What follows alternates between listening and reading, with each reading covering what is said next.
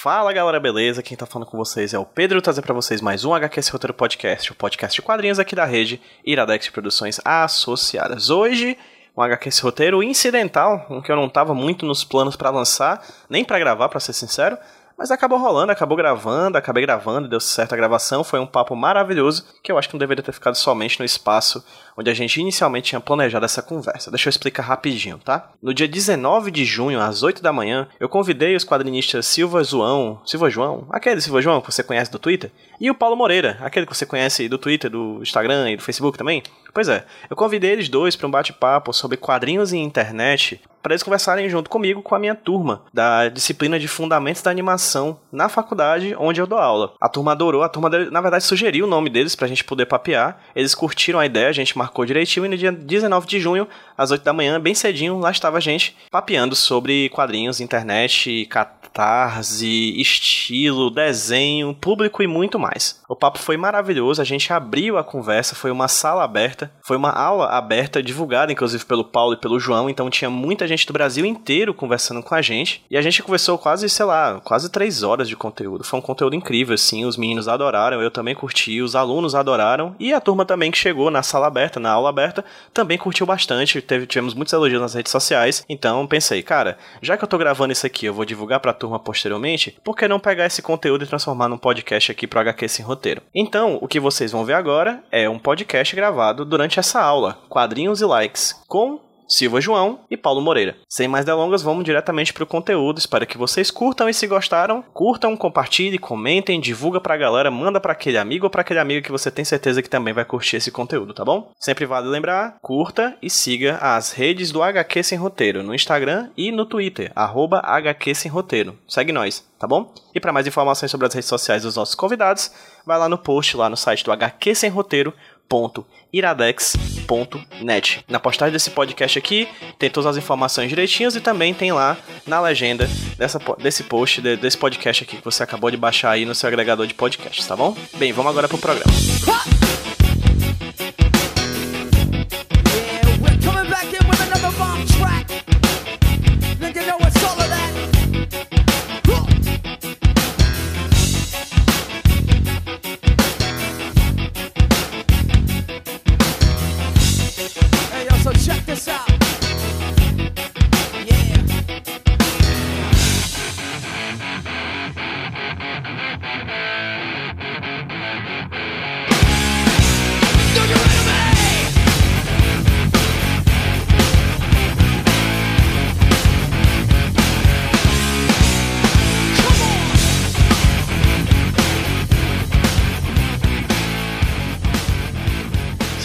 Principalmente Paulinho, que o Paulinho não aguenta. O Paulinho fala coisas assim que não era pra ter falado.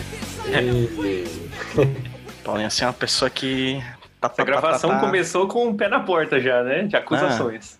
Não, não que. É. Não tem minhas verdades. Meu povo, bom dia a todas e a todos. A gente vai começar aqui agora a nossa nosso bate-papo.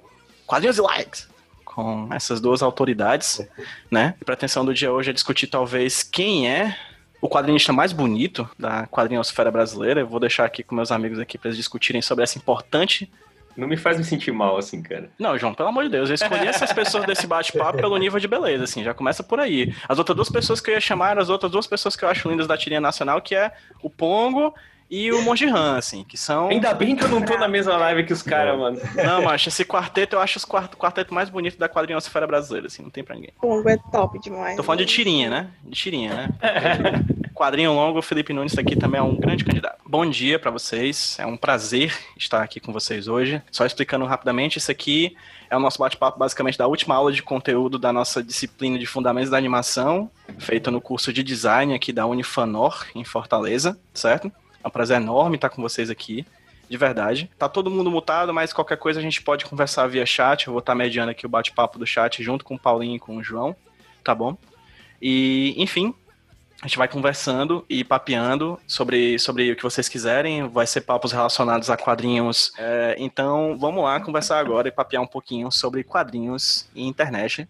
Mas primeiro eu queria começar. Quem já ouviu algum HQ sem roteiro, que é o podcast que eu realizo, já, já devo ter. Eu fiz entrevista com eles dois aqui. Eu, eu tô bem no meio dos dois aqui. Eu vou dar um print até depois, assim, apontando pra vocês. eu já fiz esse bate-papo com esses dois queridos aqui, e vou fazer novamente a pergunta para eles agora no bate-papo que a gente está tendo aqui, que é a seguinte. Começando pelo Paulo, depois pelo João.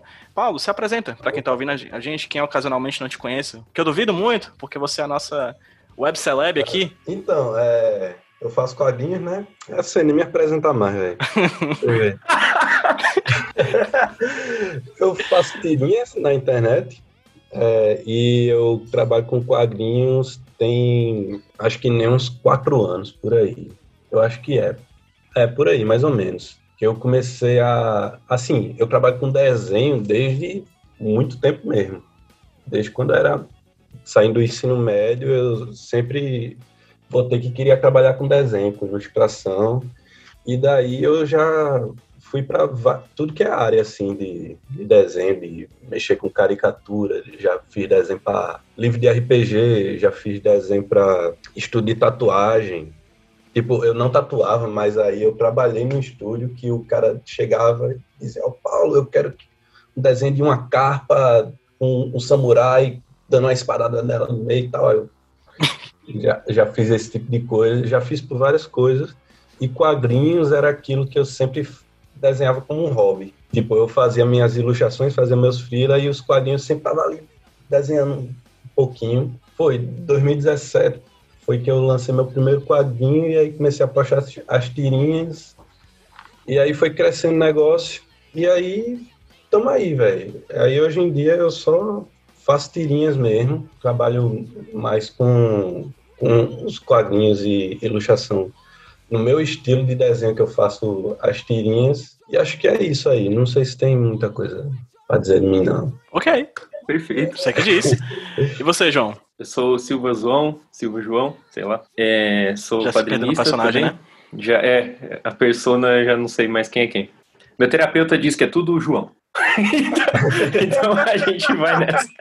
Então é ele que sabe, né? Ele sabe é, mais. É, ele sabe, eu vou, inclusive ele tá aqui no brincadeira. É, eu sou quadrinista de São Paulo, eu faço HQ de briga, tá aqui desde a live, eu não tive coragem de tirar o, o adesivinho que a Priscila colocou. É, eu faço tirinhas, vai fazer um ano que eu comecei a fazer tirinha, e estamos aí, ganhando espaço, feliz da vida que tá dando certo, tentando me tornar integralmente um quadrinista independente e aos poucos largando a vida de frila também faz uns anos que eu desenho, mas eu comecei mais tarde já estava na faculdade quando eu comecei a estudar desenho e aí uns dois anos depois eu comecei a trabalhar em estúdio e fiz uns frilas e tal. E aí também sempre quis fazer quadrinhos, sempre gostei muito de narrativa, a minha vida toda foi me distrair com histórias, eu nunca consegui prestar atenção em muita coisa. E aí fui descobrindo que isso me ajudou a saber contar histórias melhor e hoje eu tento fazer só isso, que é o que eu faço melhor e, e me traz mais alegria. Assim.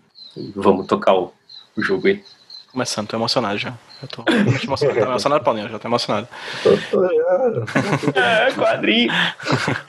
é, Paulinho Silva, João, seguinte, é, eu faço HQ esse roteiro há mais ou menos uns quatro, vai fazer cinco anos agora, no ano que vem. E já entrevistei muita galera que faz quadrinhos, uma galera que faz quadrinhos impressos, uma galera que faz quadrinho na internet. Uma coisa que eu percebo muito é que no Brasil, principalmente na época em que o Facebook bombava, faz muito tempo, o Facebook hoje morreu, só esqueceram de avisar, existe essa categoria que muita gente se intitula, né? Inclusive a Cirlane, que é uma grande amiga minha daqui de Fortaleza, que será que é quadrinista que faz o Magra de Ruim, ela se intitula como quadrinista de internet. O que para mim é uma coisa muito peculiar. Assim, chamar-se de quadrinista de internet é uma coisa que eu acho muito interessante, porque é uma quebra de um paradigma que a gente vê há muito tempo do quadrinista, fazer quadrinho impresso, não sei o quê, e é uma coisa muito brasileira, porque nós temos muita dificuldade de quadrinhos impressos, etc, etc, um mercado que é que sempre está em ascensão, parece que todo ano é o ano do, do quadrinho no Brasil, parece o podcast. É, queria conversar com o Paulo inicialmente, depois contigo, João. O seguinte, como é que foi? Eu creio eu, tô jogando aqui, que o início da tua carreira como quadrinista, Paula, vai se formando principalmente por causa da internet, por causa do uso da internet. E o Silva João não falo nem sem querer, eu falo com certeza foi por causa da internet. Que hum. o cara tá um ano e já tá fazendo o que faz, né? Então, Paulo, fala aí mais ou menos, é, narra aí mais ou menos a tua trajetória de como é que é fazer quadrinhos nesse ambiente digital, certo? Especificamente nesse ambiente digital e como é que foi o começo até tu chegar mais ou menos hoje, faz um resumo, enfim, leva o tempo que precisar aí, a gente tem até 11 horas, uhum. não tem pressa nenhuma. eu nunca tinha pensado nesse conceito assim de quadrinista de internet, mas é algo que, sei lá, é totalmente Isso mesmo, porque eu acho que eu não teria feito quadrinhos se não tivesse a internet mesmo. Porque, assim, de referência de quadrinhos aqui, no, aqui em João Pessoa, Paraíba e tal, eu tenho muito pouco, assim. Porque na época eu conhecia Chico, que, sei lá, Chico é quadrinista mais de, sei lá, 20 anos por aí, e tinha Mike Deodato, que também é outro que faz para fazer para Marvel e tal, já fez um bocado de, de título importante assim. E assim, trabalhar com quadrinhos, para mim, sempre foi um negócio que estava lá longe. É algo que bem inalcançável mesmo, sabe? Aí por isso que os quadrinhos que eu fiz, primeiramente, em 2016 para 2017, era algo que eu fazia para postar na internet e porque uns amigos meus diziam assim, Paulo, poxa essas tirinhas que tu faz, porque eu só fazia tirinha para mim mesmo, tipo para a galera que estudava comigo na, na UFPB, para o grupo da turma, assim. Tu fez o que assim, na UFPB, só para constar, Paulo? Eu fiz mídias digitais. Certo. Porque eu fazia as tirinhas e eu só postava no meu perfil pessoal, então só postava no grupo da turma, só compartilhava entre meus amigos isso muito porque eu tinha um pouco de vergonha. Eu não achava que, não sei, a internet merecesse ver a, essa leseira minha, sabe? E... Eu sabia que era tudo que ela queria. e, tipo, era algo que, assim, eu fazia para mim e eu tinha essa vergonha. Eu não queria que ninguém visse isso, não. Eu, oxe, o vai achar graça dessa merda aqui. Eu só fazia para mim e era algo que eu só levava como hobby. Aí eu, beleza, vou postar então e tal. Aí eu postava eu vi que a galera começou a gostar. Eu comecei a gostar também, e com isso eu fui fazendo. E ainda trabalhar com ilustração, e era um, um estilo de desenho totalmente diferente das coisas que eu, fa que, que eu faço hoje em dia. Mas ainda trabalhava com ilustração e tirinhas era aquele negócio que eu estava sempre fazendo e sempre postando. E era só no Facebook até.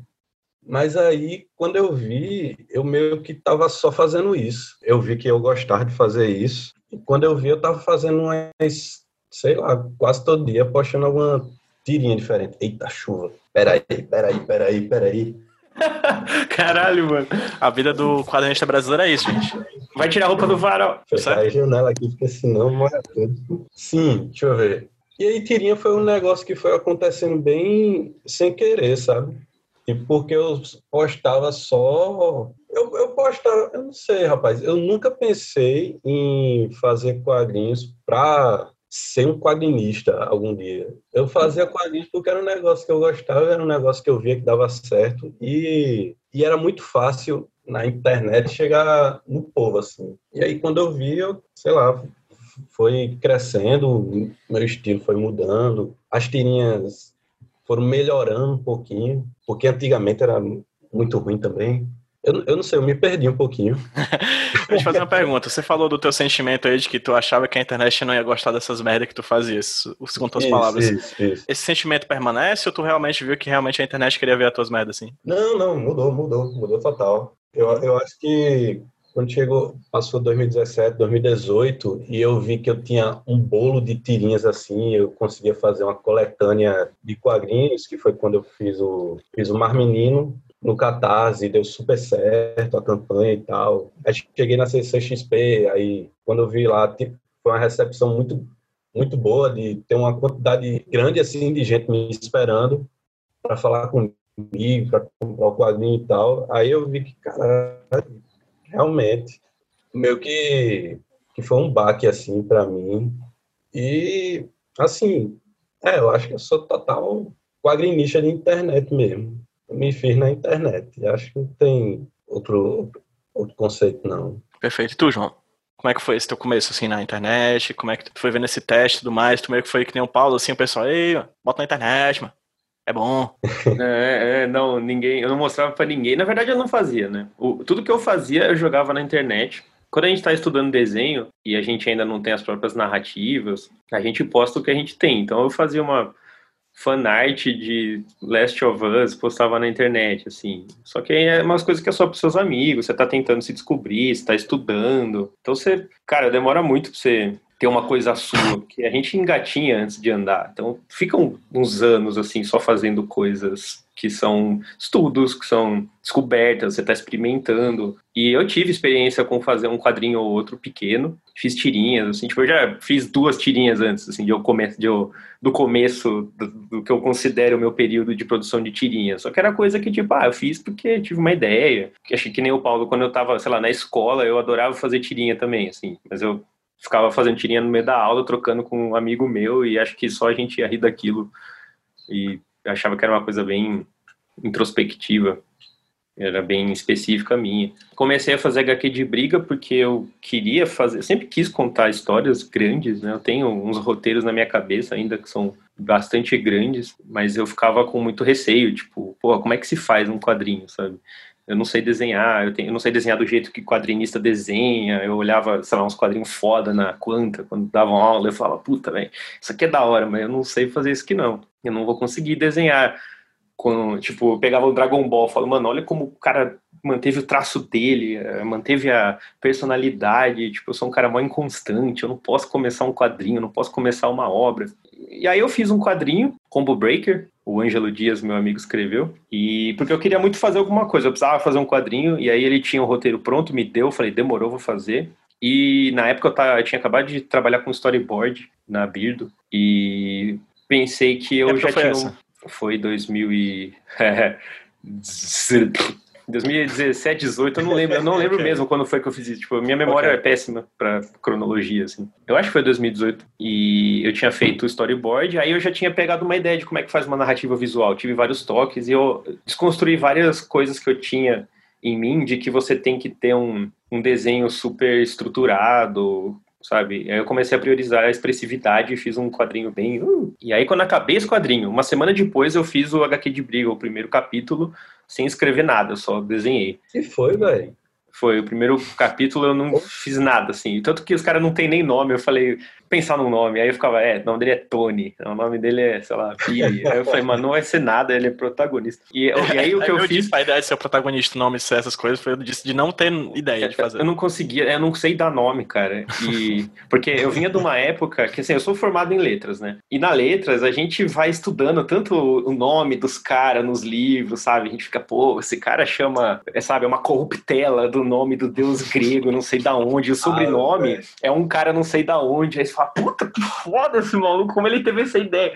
E aí eu falava comigo mesmo, João, você não vai fazer uns nomes desses. E aí eu falei, ah, esse cara não tem nome nenhum, é protagonista, esse aqui é o rival amigável. E eu deixei isso guiar, sabe? Oi? Não, um negócio que eu mais gosto é botar nome no povo, velho. É, quando você. Mas é, é legal quando você para de, de ter essas ideias, assim, e, tipo, começa a dar uns nomes só porque as, tem cara de tal coisa, sabe? Às vezes o bicho tem cara de, de Samuel, sabe? Tem cara de.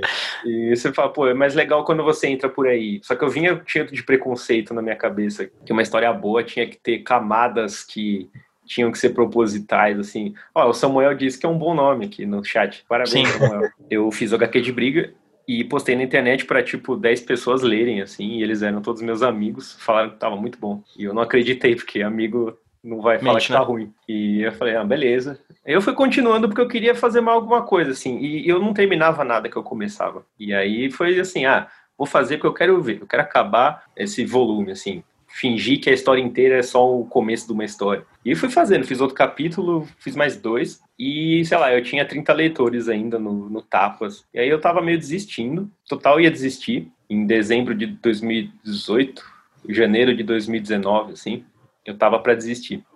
Mas aí a Momorsa, ela enchia muito meu saco. Falava, mano, vai pro Twitter, man. Vai pro Twitter aí, man. Você vai, vai ser da hora demais, man. Você vai lá, eu, ah, não, não quero. O Twitter é uma rede morta.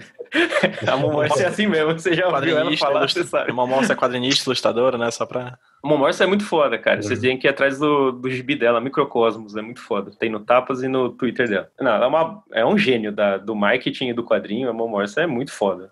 E aí ela ficou falando, mano, vai pro Twitter, faz um Twitter. Eu, é... Aí eu fui, cara, eu cedi a pressão e pus no Twitter o que eu tinha de HQ de briga e deu muito certo, né? Eu paguei a língua um bilhão de vezes, assim, porque ela compartilhou e aí ela tinha já muitos seguidores na época e essa galera gostou, foi passando adiante. Aí eu vi o poder do Twitter, falei, caralho, olha como os caras, como é foda, tipo, você joga para todos os seus seguidores. É tipo assim, você, você vê um negócio e aí você faz assim, olha aqui! E aí todo mundo vê e pega, olha aqui! Esse é o, esse é o, aliás, o retweet normal é assim, tipo, você, você olha, aí faz assim. Aí o retweet comentado é, mano, olha isso aqui! Ah. Alguém vai falar pra eu fazer uma tirinha disso, mas eu não vou. E aí. Faz, Paulo.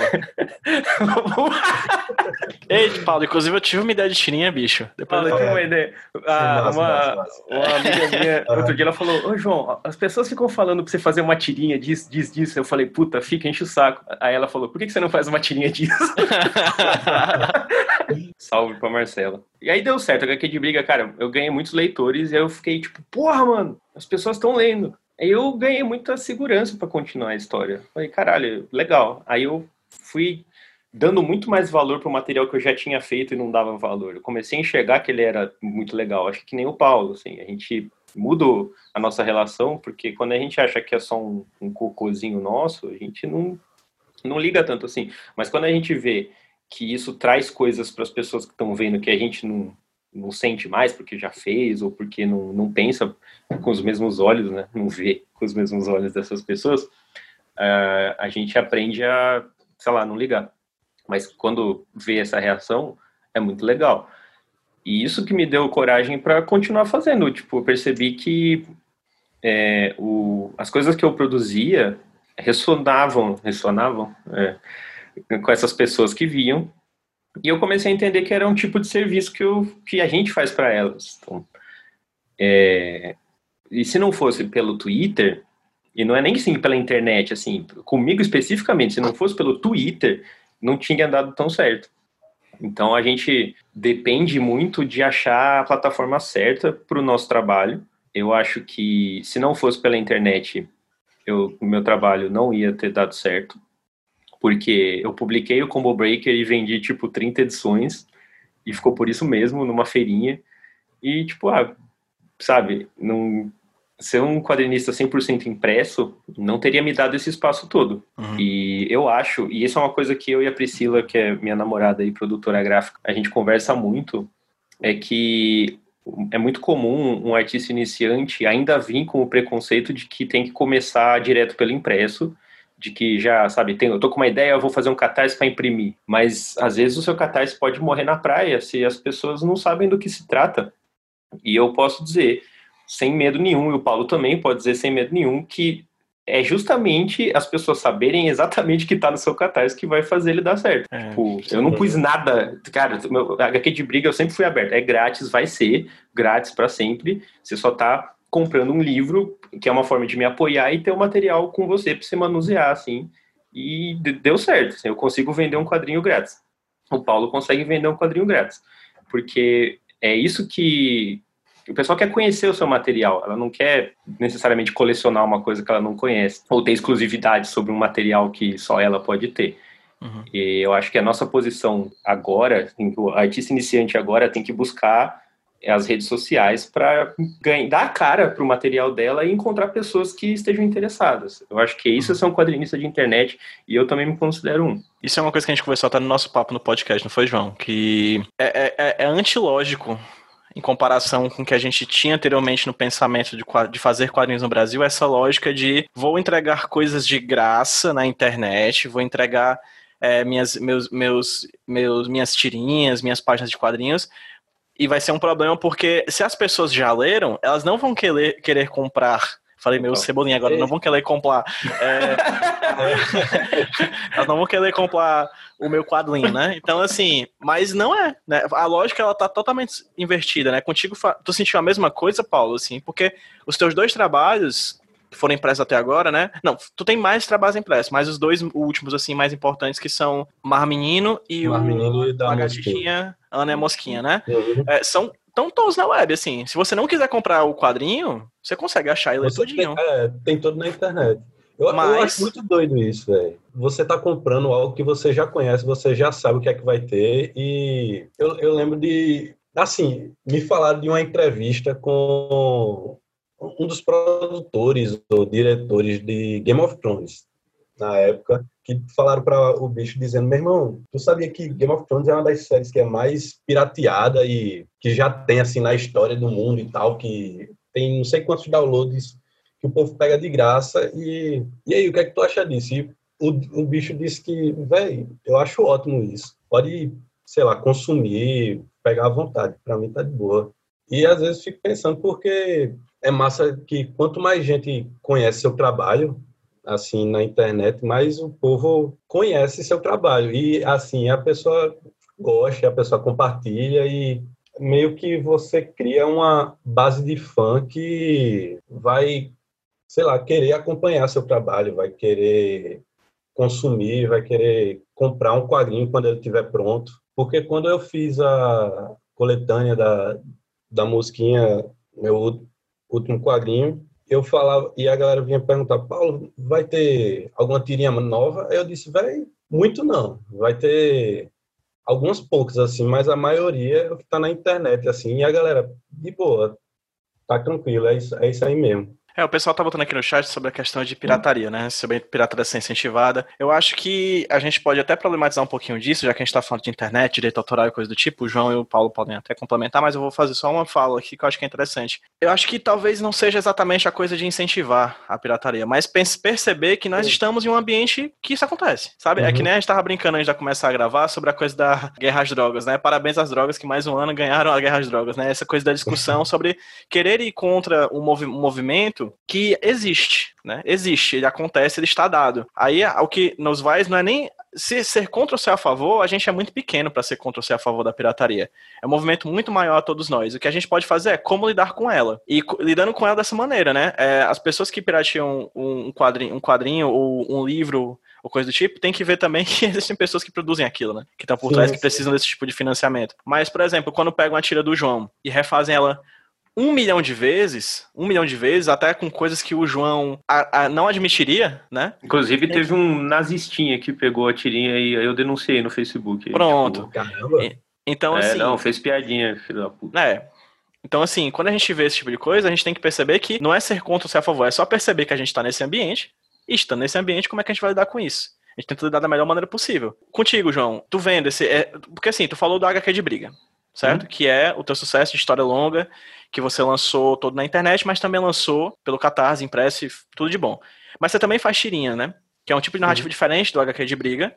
E essas tirinhas, particularmente, acredito eu, você me corrija se eu estiver errado, tem uma capilaridade, um compartilhamento muito maior do que a HQ de briga. Assim, elas conseguem chegar em locais que você nem imaginava que chegaria. É, como é que é lidar com isso? Assim, uma coisa, Paulo, que eu acho interessante é que aquela tirinha do, do fantasma do primo que tem dois bilados do menino puto foi a, tiri, a segunda tirinha do João, sabia? Oi? Foi a segunda tirinha dele. A segunda. a tirinha que eu fiz. A segunda. Aquela foi a segunda tirinha do João. É uma coisa que eu acho impressionante, assim. É, mas aí, João, fala um pouquinho como é que foi a questão da tirinha e como é que é essa coisa de viralizar e das pessoas trabalharem em cima, é, fazendo remix de briga. Eu não sei, eu acho, eu acho engraçado. Eu adoro quando viraliza minhas tirinhas, porque eu sinto que eu toquei em alguma coisa geral, assim. Eu adoro a sensação de que eu acertei alguma coisa. A vida inteira eu busquei essa sensação, assim, e eu finalmente achei nas tirinhas. Porque eu sou um cara muito desconectado, de verdade, assim. Eu sou uma pessoa que. Eu, eu sou o cara que fala umas coisas no meio do rolê que as pessoas olham e falam: quê? sabe? Tipo, você, você tá aqui e eu não tô, porque eu tô sempre, mano. eu, eu sou muito distraído, muito perdido. É, eu preciso estar tá gostando muito de uma coisa para estar tá 100% entregue nela, mas é muito especificamente gostando no meu jeito, assim. Então, eu sempre me senti muito desconectado, mas é tipo normal, eu não, não fiquei triste por isso, assim. não é uma história de superação nem nada. Mas quando eu comecei a fazer tirinhas e perceber que elas eram como é que é, como é que traduz o termo em inglês? Ah, estou pensando o, relacionáveis assim, você identifica, você se identifica com aquilo. Eu conseguia fazer coisas que as pessoas se identificavam, ou seja, eu conseguia chegar num sentimento geral humano. Eu achei muito foda. Então, para mim viralizar é um é uma segurança assim de, de pé no chão. Quer dizer que eu estou conseguindo chegar em coisas reais. E isso eu troco muito. Falando em coisas reais, eu acho que o Paulo também conhece o João do, do Objetos Reais. Sim. E é um cara muito firmeza, eu troco muita ideia com ele também. Ele é um ele é um gênio, assim, também fala muito sobre as coisas reais e conectáveis, assim. Então, ele adora. A proposta da, da página é justamente pegar coisa que todo mundo conhece, mas não dá valor, e transformar num, num item de RPG e fazer um modelo 3D. Uhum. Você vê que pessoas trabalharam em cima de uma representação de um objeto do dia a dia. Eu acho isso incrível. E ele fala bastante disso, assim, que ele, como sendo um bom marxista, ele para ele o que importa mesmo é o que é importante para a sociedade e para as pessoas que estão ali. E eu acho isso muito bonito também. Sobre as pessoas pegarem meu material e fazer outra coisa é muito foda também. Lógico que a gente não controla a recepção da obra. Tem várias vezes que eu faço uma tirinha que eu juro que vai bombar e não bomba, e tem vezes que eu só cago uma tirinha na timeline e dá muito certo. Mas é legal ver que as pessoas se relacionam com aquele material e representa ela de algum jeito. Aparece, tipo, no Twitter, o Paulo também deve ver isso. E a gente solta uma tirinha, dali uma hora alguém tá retweetando e o icon da pessoa é um quadrinho da tirinha, assim. Fala, caralho, mano, o cara gostou desse ponto, sabe? Isso é muito legal, muito gostoso. Então eu acho, eu acho isso muito massa. Eu acho que meus, o meu, eu posso dar dois centavos sobre a pirataria? Vai, por favor, manda. Sim. É, a pirataria. Não se incriminando? Não, eu não vou, eu não vou falar para você piratear, mas eu acho que não é a pirataria que mata a mídia, nem os quem está trabalhando ganhando dinheiro em cima delas, assim. É, eu acho que a pirataria é muito mais uma divulgação do material. Eu acho que o, o que teria sido a história do, de Pokémon no Brasil, sabe? Se não fosse os emuladores, se não fosse uhum. tanta gente baixando, jogando e conhecendo os jogos. Eu, eu comprei inúmeros Pokémons e joguei muitas horas de Pokémon grátis antes. Eu acho que a gente escolhe trocar o nosso trabalho nosso dinheiro, agora eu vou ser bem marxista, é, a gente trabalha, a gente tem o nosso dinheiro, é o nosso tempo ali que a gente teve, e a gente escolhe trocar esse dinheiro por coisas com que a gente se conecta. É mais fácil se a gente souber com que a gente já se conectou. Então, eu acho que é, você vai com mais certeza e mais prazer é, adquirir um material que você já conhece. E muita gente fala isso para mim, que comprou porque gostou do gibi, parou de ler online, quis ler só na mão, ou só leu online e uhum. quis comprar, porque quer me apoiar, quer me, quer me ajudar nessa, nessa briga, quer que eu continue fazendo quadrinho, e eu acho isso muito foda. Outro papo que eu tive ontem com a Priscila é que a gente estava falando que a gente é quadrinista independente, mas a gente tem que pensar que a gente. Do que, que a gente é independente? A gente não é independente do nosso público. A gente é um, um quadrinista completamente dependente de quem está lendo a gente, de quem está passando a gente adiante. E a gente deve, eu falo por mim, devo tudo a esse pessoal. É, valeu, são pessoas que escolheram trocar o tempo delas por um trabalho que já estava lá disponível. Essa é a minha, meus dois centavos. A minha grande questão sobre isso é quanto à questão de pirataria, enfim, de outras outras questões polêmicas da sociedade sobre o que não pode, o que não pode, sou contra, sou a favor, tem que proibir, né, não tem que proibir, é só ser honesto, na verdade, assim, que coisas acontecem e dificilmente conseguimos mudar o caminho das coisas, então a gente tem que se adequar a essas coisas, né? Paulo, Sim. o João já falou do momento em que ele percebeu que o HQ de Biga bombou e que depois a gente fala mais sobre as suas tirinhas, viu, João? Valeu. Tu teve algum momento, Paulo, em que tu olhou assim para tuas redes sociais, o Silva disse que foi o poder do Twitter. Para ti, qual foi a rede social que você olhou e disse assim, porra, é isto. Sou famoso. Sou um grande artista. Véi, eu não sei Tava se comercial teve... ser capa de revista. Não sei se teve esse momento assim que bombou do nada, porque foi tudo muito crescendo gradativamente. Tipo, no começo eu só usava Facebook e que nem João eu olhava Twitter assim, eu ficava, não, deixa o Twitter lá, não quero mexer com isso não. Sendo que eu acho que foi 2017 por aí, sei lá, só fazia no Facebook, tal, tal, tal. Aí quando foi em 2018, foi que alguém veio falar para mim, olha, estão postando tirinha tua no Twitter. Aí eu, e yeah, é. Ó, pirataria! Beleza, tá massa. Aí foi que eu vi que tinha gente, muita gente postando de verdade. Salvava no Facebook e postava lá. Eu, beleza. Pô, Fácil, né? É, aí eu... dedinho no Facebook, você então, consegue fazer isso? Pois é, aí eu criei a conta no Twitter. E aí eu comecei a postar lá. E o negócio de Twitter é que lá viraliza muito fácil, porque só precisa chegar numa pessoa famosa para ela retweetar e aí meio que o Brasil conhecer conhecer você, sabe? E daí eu comecei a botar no Twitter, e aí eu comecei a botar no Instagram também. Tipo, no Instagram eu, eu já usava, postava tirinha de vez em quando, mas aí eu só botei, só comecei a botar tirinha lá agora.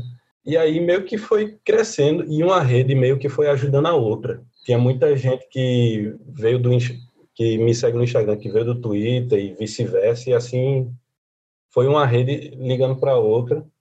Uhum.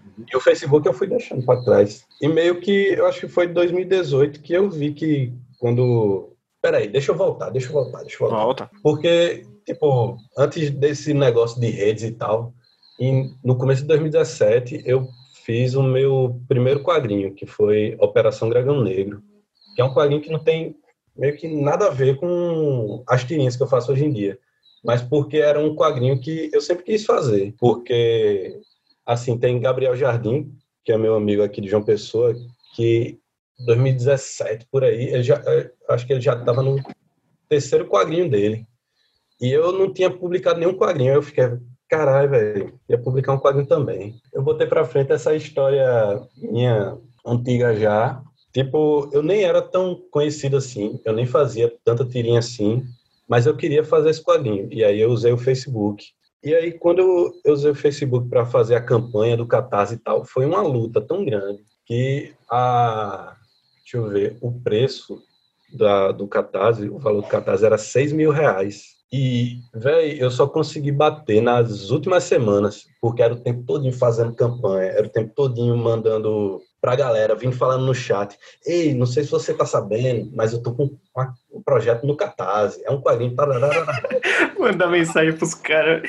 É, velho. Deixa eu, deixa eu ver se tem esse quadrinho aqui. Não, deixa. Aí em 2017 por aí foi uma luta tão grande que eu só consegui bater na, nas últimas semanas do, do projeto. E aí eu consegui fazer, eu lancei, e aí eu vendi bem pouquinho, e aí eu levei para CCXP de Recife, quase não vendeu lá. E aí, tipo, durante esse, esse projeto, essa, campanha desse quadrinho, eu estava fazendo minhas tirinhas, e aí eu fazia e postava e tal, não sei o quê. E era algo completamente nada a ver com esse quadrinho. E aí, quando foi 2018, que aí eu já tinha um volume grande de, de, de tirinhas, e aí eu quis fazer esse projeto de, do Catarse. Quando eu botei esse projeto do Mar Menino no Catarse, eu acho que em poucas semanas já bateu a meta. Foi aí que eu vi, eita, olha, mudou o um negócio aqui. E aí, sei lá, ultrapassou a meta e aí eu consegui imprimir mais do que eu queria. Levei para a CCXP, foi, sei lá, foi um sucesso lá. Eu acho que trouxe para o lançamento aqui em Fortaleza e a tua mala tava tão cheia que quebrou. Ah, tu lembra? Eu, eu, hashtag eu tava lá. Era eu, Paulo e mais três pessoas tentando levar a mala porque tinha quebrado. Foi incrível. Quebrou a, a alça. A alça. Aí eu fiquei carregando ela de lado assim. Foi horrível, horrível. Ô, Paulo, inclusive a primeira vez que eu te vi foi lá na Monstra. Que você também foi lançar o Mar Menino, lembra? Oxi, foi, velho. Eu, eu, tava lá, só que assim, tipo, se a gente não se conhecia, a gente só, acho que tinha trocado uma ideia na internet, eu ainda não, não fazia quadrinho. Caramba. E, e aí você foi e eu tava lá com os brothers, porque ia ter outro lançamento de uns amigos meus naquele dia, só que aí, tipo, os livros deles não chegaram. E aí a gente vazou, tá ligado? Mas eu vi você com a mala, assim, eu provavelmente já tava quebrado, assim, você veio trazendo ela. Ah, aí, que massa. Eu vi, aí eu fiquei, porra, mano, foda que eu tô sem grana. Aí eu não, Era a mesma mala? Não, vou comprar o livro dele, aí eu vou ficar com vergonha, tá ligado? Aí eu não falei nada, mas eu queria ter trocado ideia. Pô, velho, que massa. Eu, eu, eu, esqueci agora, tá? Foi mal. Certo. É... Nossa, eu também perdi todas as perguntas, eu tinha todas. Eu fiquei lembrando da, da mala em Fortaleza quebrada, foi incrível. O pessoal tá falando aqui no chat, João e Paulo, sobre a coisa de. Uns estão dizendo que vocês são super receptivos, vocês conversam com a galera pela internet e tal. E outros estão dizendo que se sentem um pouco intimidados de conversar com as pessoas, porque acham que é um círculo muito fechado de artistas que entram e conversam entre si, tá?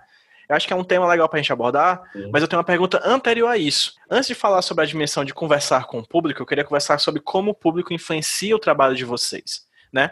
O João falou, por exemplo, uma frase que eu acho muito importante, que como ele é quadrinista de internet, a internet ele deve tudo, né? Então você é, faz quadrinhos pensando no público que você tem, né? O Paulo, a gente brincou aqui, mas é uma piada muito recorrente entre a gente, né?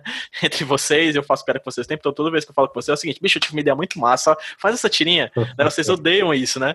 É, e acredito eu que quem faz quadrinhos pra internet odeia isso, porque... Todo mundo que faz quadrinho todo, tem uma inbox é, cheia Porque todo cara. mundo pensa, é. sei lá, que vocês são... É, uma ideia genial, não sei se Só que, mano, sabe o que é foda? Porque esses caras são quadrinistas em potência sequencial, maluco. Eles vêm com pois um é. roteiro pronto, só desenha, pois trouxa. É, Fala um bonequinho palito, você vai bombar 700 mil seguidores, velho. Você tá dando na minha Sim, mão porque... meme. né? Então, assim, faz no pente, né? Dá certo. Quanto mais tosco, uhum. melhor às vezes. Né? Lembra, famigerado, saudoso, sense bom. Né? Esse bom tá aí para provar que para mim, cara, eu não falo com ironia, é top 3 quadrinho brasileiro. Eu tipo, gosto O cara quebrou bom. tudo para sempre. muito. É muito, muito foda. Então, assim, João, é, tu já pontuou isso, mas tu não se aprofundou. É, como é que tu lida com a coisa da criatividade relacionado ao público, assim? Eles influenciam na tua, na tua piada, você sempre muda uma palavra ou outra por causa deles, o desenho tu muda por causa deles, assim, o quão, assim, você é ciente, né? Porque às vezes você não é ciente do que tá acontecendo, e acho que ninguém é ciente completamente do que tá acontecendo mas o quão você é ciente do quanto o público influencia no teu trabalho? Boa pergunta. Eu, a princípio, eu tento fazer o que eu quero fazer naquele momento, mas eu. E eu, a, gente, a gente tem uma noção do que o público está esperando. A gente, por, monitorando comentários e inbox, assim, a gente sabe mais ou menos o perfil de quem lê a gente bastante e vendo as coisas que viralizam mais, a gente entra mais na cabeça da galera. Então, eu acho que tem muitas vezes que, que influencia positivo e negativamente. Assim. Eu já me vi fazendo tirinha que eu não precisava fazer, porque é uma piada que às vezes já. Tipo, teve uma época que eu parei de fazer tirinha de, de sentido literal, assim, de coisas do pé da letra. Porque depois do Dois Bilal, assim, do Pinto Grosso, sabe? Eu tive várias que eu fiz, assim. que eu, que, e, e, tipo, eu adorava, assim. Uma obra muito falocêntrica, né, bicha do João? Pelo amor Mano, de Deus. A minha produção é muito pinto. e, e aí eu aí eu comecei a, a pensar, porra, chega, né? Eu não quero fazer tirinhas assim. Aí eu comecei a fazer umas mais sem noção. Então, a, eu vou até citar, é aquela, que não sei se vocês lembram, mas acho que a minha tirinha mais fracassada, é, eu gosto dela, hein? é a do que o cara tá, tipo, chega um maluco e fala, a gente tem que internar esse cara, doutor, mas o caso dele é, é muito complicado, ele tá bem. Aí o, o, cara, o médico vai lá e injeta uma seringa nele e fala, então toma aqui uma peste bubônica. E aí o cara tá doente, aí fala, ah, posso ser internado agora? Aí o cara fala, não, aqui é um açougue. E, e, e, tipo, e as pessoas ficaram, mano, não entendi, não entendi, não entendi, não entendi. Aí eu falei, bom, beleza, tudo bem, não é fácil mas ela foi um fracasso total, assim, de, de likes. Vamos falar de, do tema, quadrinhos e likes. Essa é. foi a que menos ganhou like de todas que eu já fiz, assim. Eu vi um caminho pelo qual eu não, não queria mais ir, assim. Tipo, eu pensei, tá, a minha voz, ela, ela tem essas nuances, eu posso falar de um jeito muito desconectado, mas eu vi que o meu público não entendeu, vamos dizer, não entendeu, porque é uma proposta que eu, como leitor de seres e bom, acho maravilhoso esse tipo de dinâmica gramatical e, e semântica, essa bagunça, assim. Mas eu pensei que meu público não é o público de seres e bom. E eu comecei, a, eu não fui mais por esse lado, assim. Eu, eu vi um caminho pelo qual eu não queria seguir. E tem muito artista que vai bater o pé e falar, pô, cara, não, você tem que ir por caminhos que, que você achar legal. Mas acontece que eu não achei. Eu, depois de um tempo, pensei, ah, eu gosto da tirinha porque foi uma experiência e falei, pô, não, não é uma linguagem que me atrai mais. Outra coisa que eu gostava de fazer era testar horários de postar tirinha, porque falavam, ah, posta do uhum. meio-dia até as quatro. Mas a do Pinto Grosso eu postei meia-noite de, de sábado, assim, e, cara, bombou pra caralho naquela hora, assim. Tipo, eu percebi que postar tirinha, eu gosto dela. É, postar tirinha sábado à noite e sexta à noite é muito foda, porque se atinge a galera que tá. De postar meia-noite e bombar só dá certo no Twitter, mano. Todo mundo madruga no Twitter. Então, porque as pessoas. Não, mas de sexta e sábado a galera tá, tava bêbada na rua com o celular na mão. E eu tenho certeza que isso fazia dar muito certo. Porque os caras, tipo, eu não acredito, esse cara é louco, mano. E aí, tipo, aqui! E aí dava muito certo, sim. É muito comentário, tipo, caralho, mano, foda, foda. Então eu comecei a, a, conversar com o meu público realmente nessa, uhum. desse, dessa maneira, assim, é, mudar a minha linguagem, ir por outros caminhos, parar de. Esse exemplo de parar de fazer aquele tipo de tirinha foi um. Outro que outro bom exemplo é que eu quis parar de fazer tirinhas de sentido literal porque meu público estava ficando muito acostumado e estava começando a achar que eu era só isso. Então eu acho que os limites são sempre assim tá dando muito certo, as pessoas começam a esperar só aquilo, eu não quero mais fazer. Mas eu também, por outro lado, faço uma coisa que ninguém entendeu, eu também não quero mais fazer. Eu acho que eu vou achando o meu os, uhum. as minhas fronteiras aí, assim. nesse diálogo. Tu dialoga muito entre você e o público, o público e você, né? Você acha alguma coisa ali, né? Sim, a minha, a minha raquetada é a tirinha e a, a devolutiva deles é a raquetada deles, assim. Às vezes Entendi. eu perco, às vezes eles ganham. Continua. E contigo, Paulo, como é que segue isso? Porque tu tem uma coisa é interessante também que o João não faz tanto, eu acho que a gente nunca fez, pelo menos eu não lembro, que tu faz tirinhas também com produ- produtos da cultura pop, né? Tu faz muita tira com Game of Thrones, agora tu tá fazendo tira com Uhum. o Alto da Compadecida, né? Então como é que tu tá lidando com essa Muito questão bom. público, teu trabalho e às vezes até lidando com uma terceira terceiro ponto que é a cultura pop, esses, esses elementos narrativos para além do teu trabalho. Esse negócio de cultura pop sempre, sempre teve na- nas minhas tirinhas, sabe? O povo sabe que eu, eu- desde o Facebook eu gostava de fazer tirinha de Game of Thrones, porque meio que eu, eu sou muito conectado com as coisas que eu consumo, com as coisas que eu gosto. Tipo, se eu vejo um filme que eu gosto demais, minha mão já tá tremendo para desenhar aquilo. Tipo, na época que tinha Game of Thrones, saiu um episódio, eu já tinha umas três ideias assim para fazer uma tirinha tirando onda da, daquela, daquilo que acontecia. Meio que não sei, sai, sai, sempre saía muita coisa que eu gostava, mas eu acho que isso não mudava algo- algo na relação que eu tinha com, com o povo não. Eu fazer uma pergunta que o João pontuou e quero fazer pra ti. Já deixou de fazer alguma coisa por causa do público? Já deixou de fazer uma tirinha ou já deixou de postar uma tirinha que você já tinha feito por causa do público? Véi, então, não, pô. Eu acho que só no começo, que, que assim, é foda isso. No começo, 2017 por aí, eu sempre fazia muita coisa que era muito regional mesmo. Tipo, não sei, eu tava muito nem aí, porque também eu fazia para na minha cabeça para o povo daqui de João Pessoa, para os meus amigos. E quando eu fazia era sempre piada específica e eu fazia com sei lá, cheio de gíria demais. E eu não sei, na minha cabeça nunca ia chegar num, num, num Brasilzão, sabe? E aí, com o tempo, eu meio que fui tomando noção de que meio que o Brasil todo conhece, assim, chega no Brasil todo, chega no Rio Grande do Sul, chega no São Paulo. E aí eu fui maneirando as coisas aos poucos. Mas eu, eu nu- nunca senti isso de, sei lá, não fazer por causa do público. Assim como o João, eu, eu sempre fui fazendo as tirinhas e também fazendo uns experimentos de tirinhas que eu sempre quis fazer. Por exemplo, eu, eu gosto muito daquele João Cornélia. Eu não, eu não sei falar o nome dele, vocês sabem? É, Rua Cornélia? Cornélia. Rua Cornélia. Cora Conelha. Cornecha, sabe? Depende de onde você, que país você Não é tá. dois L, não devia ser Cornélia, não. Cara é João Cornela. Corré. Então, Jo- João Cornella, eu sempre gostei muito dele. E ele sempre foi uma inspiração para eu fazer umas paradas meio nonsense, sabe? E às vezes eu queria fazer umas tirinhas que eu olhava assim, cara, eu vou fazer uma tirinha que ninguém vai entender. E aí, e aí eu, eu, eu, vez ou outra, fazia umas viagens assim, que aí eu via que ninguém realmente não entendia. E aí eu ficava, ah, beleza, ninguém entendeu realmente. Aí, e aí eu não tocava muito nisso aí, não. Mas vez ou outra eu, eu fazia algo nesse tema. Mas eu, eu, eu acho que não, não muito disso de deixar de fazer alguma coisa.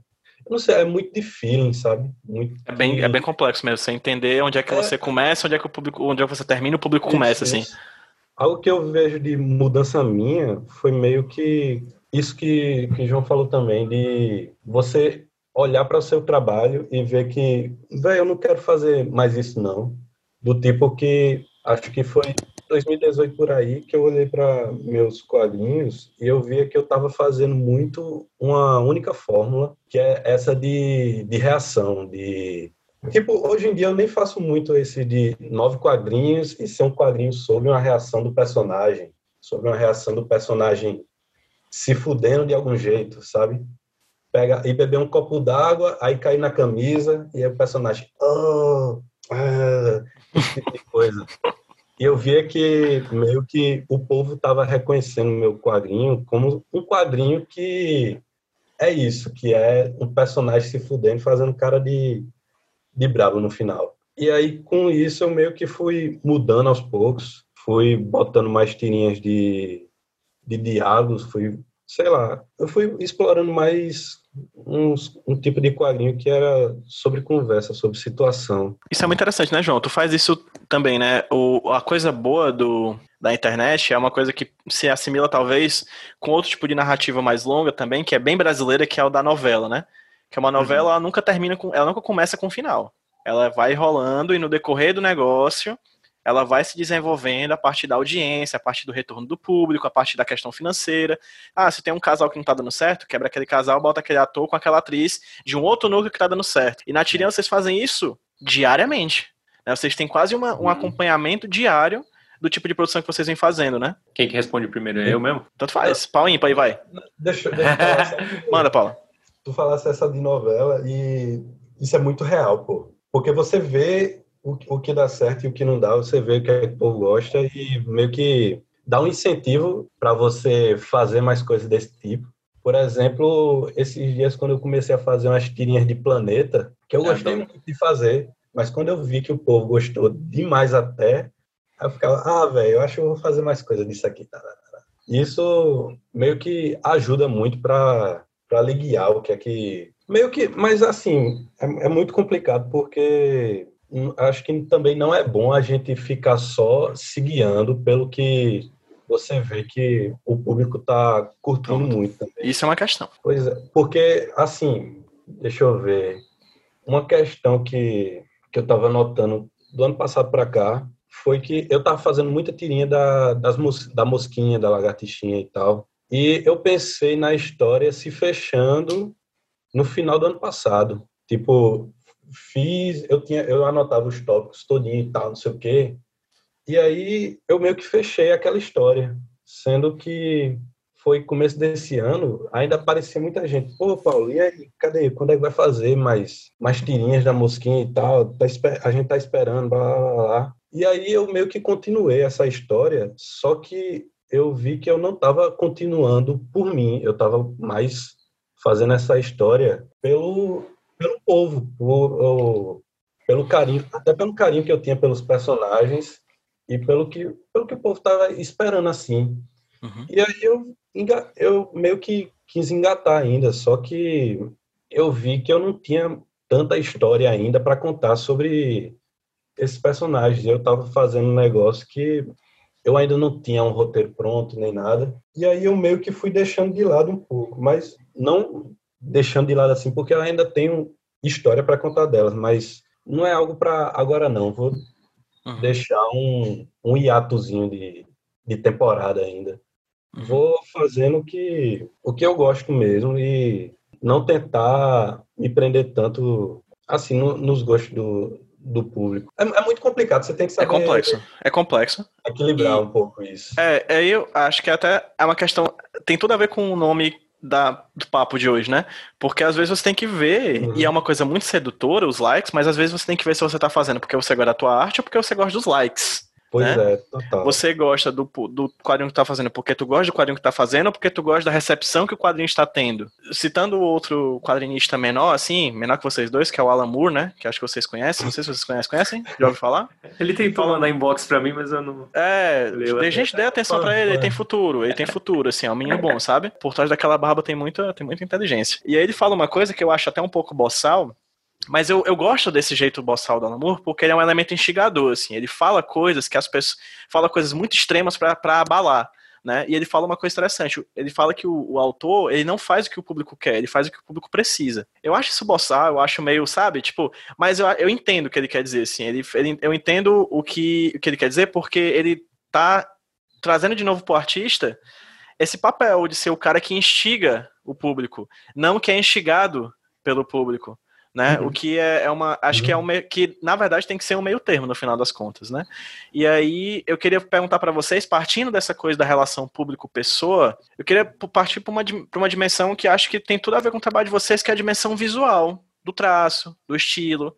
Da forma que vocês desenham. No caso do João, né? O teu traço, João, ele já nasceu daquele jeito ali. Como é que é para você fazer esse tipo de quadrinho? Você já falou que você teve no começo um incômodo de que te, te dificultou a fazer o começo, que é pô, eu não sei fazer o tipo de traço das histórias que eu quero contar. Como é que foi você encontrar o teu traço? Você já encontrou o seu traço? Acho que é uma pergunta boa também. E como é que é lidar com essa coisa do desenho e você olhar para uma tira e dizer, pronto, é isso, ela está finalizada. Cara, isso vai meio longe, porque assim, essa noção de que eu desenho mal, é, tipo, que eu, que eu desenhava mal, eu pensava do ponto de vista de um estudante de desenho que não sabe, que não, não aprendeu a desenhar. Eu considero que saber desenhar, para mim, o que eu priorizo no desenho é comunicação. Então, para mim, saber desenhar é eu desenhar um negócio sem falar para você o que é, eu vou te mostrar e você vai falar, ah, é uma moto. Para mim, saber desenhar é isso. Se eu fizer uma moto do meu jeito, que é igual o desenho do Motoboy Robson, que é tipo só um, duas rodinhas, um trequinho e ele em cima, você vai ver aquilo e falar, pô, isso é uma moto,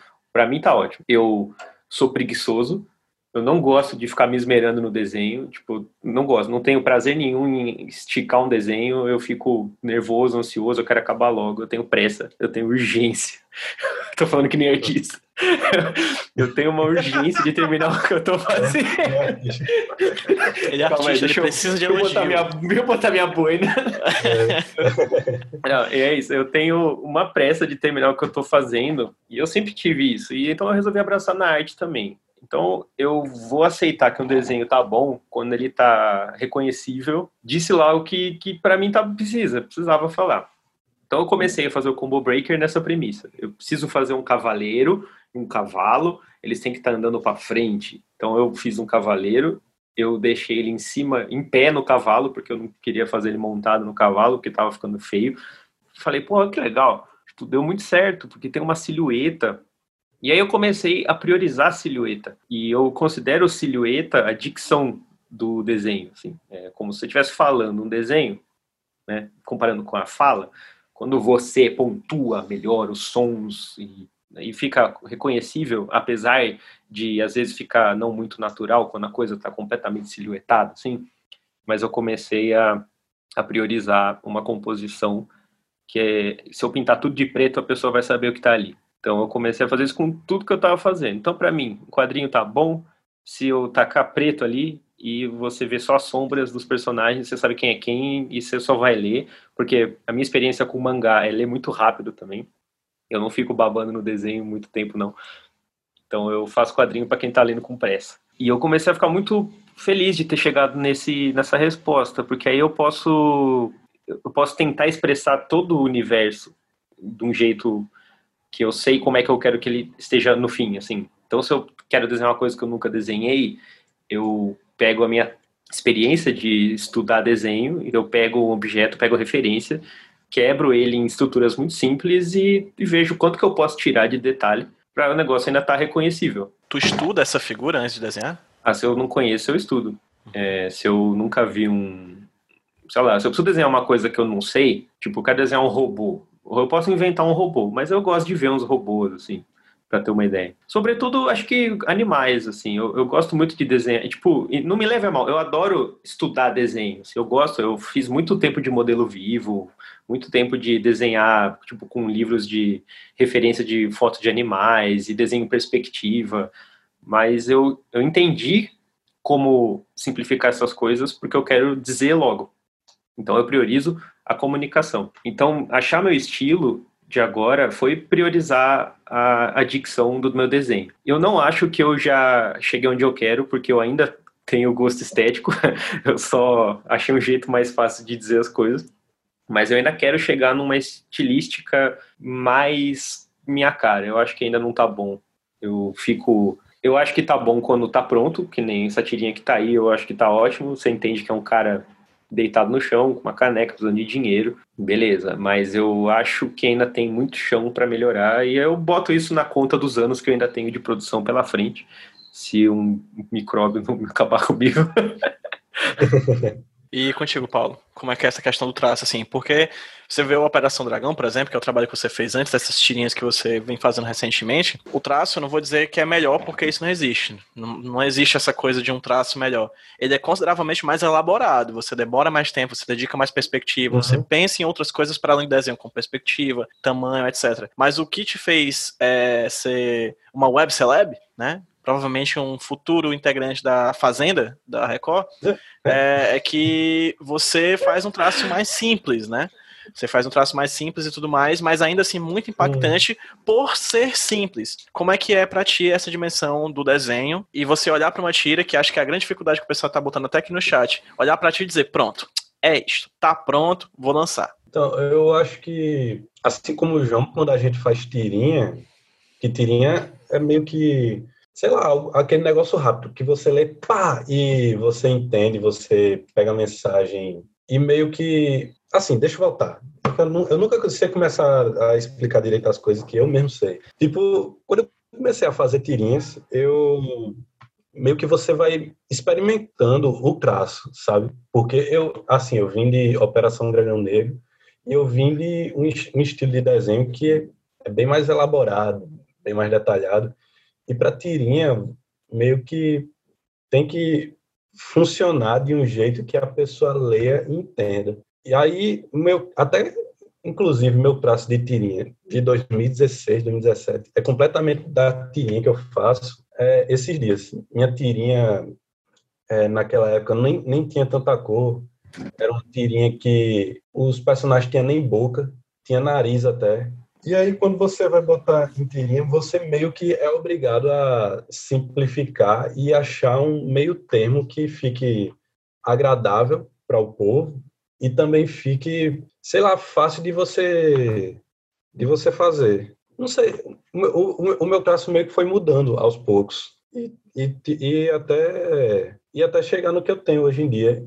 Mas, mas isso, assim, foi de muito estudo, de muita prática. Foi desenhando muito e eu fui pegando de, de muita gente coisa que eu gostava também. Tipo, eu lia muito, gostava muita coisa de Caio, de Caio Oliveira, de Cantinho Caio. Caio. Gostava muita coisa de Vitor Cafage, gostava muita coisa de João, João, João, João Cornélia. João Cornélia. E, e daí foi meio que moldando meu traço aos poucos.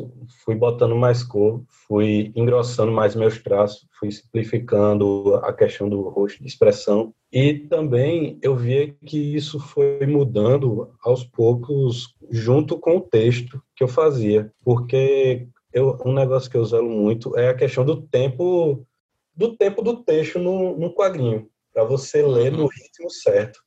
E isso, para funcionar, também tem que ter um desenho que ajude. Por exemplo, eu não posso botar num quadrinho que eu quero que a pessoa leia rápido um bocado de detalhe para a pessoa se prender no desenho e não ler no ritmo que eu, que eu queria que ela lesse. Uhum. Aí isso muda até.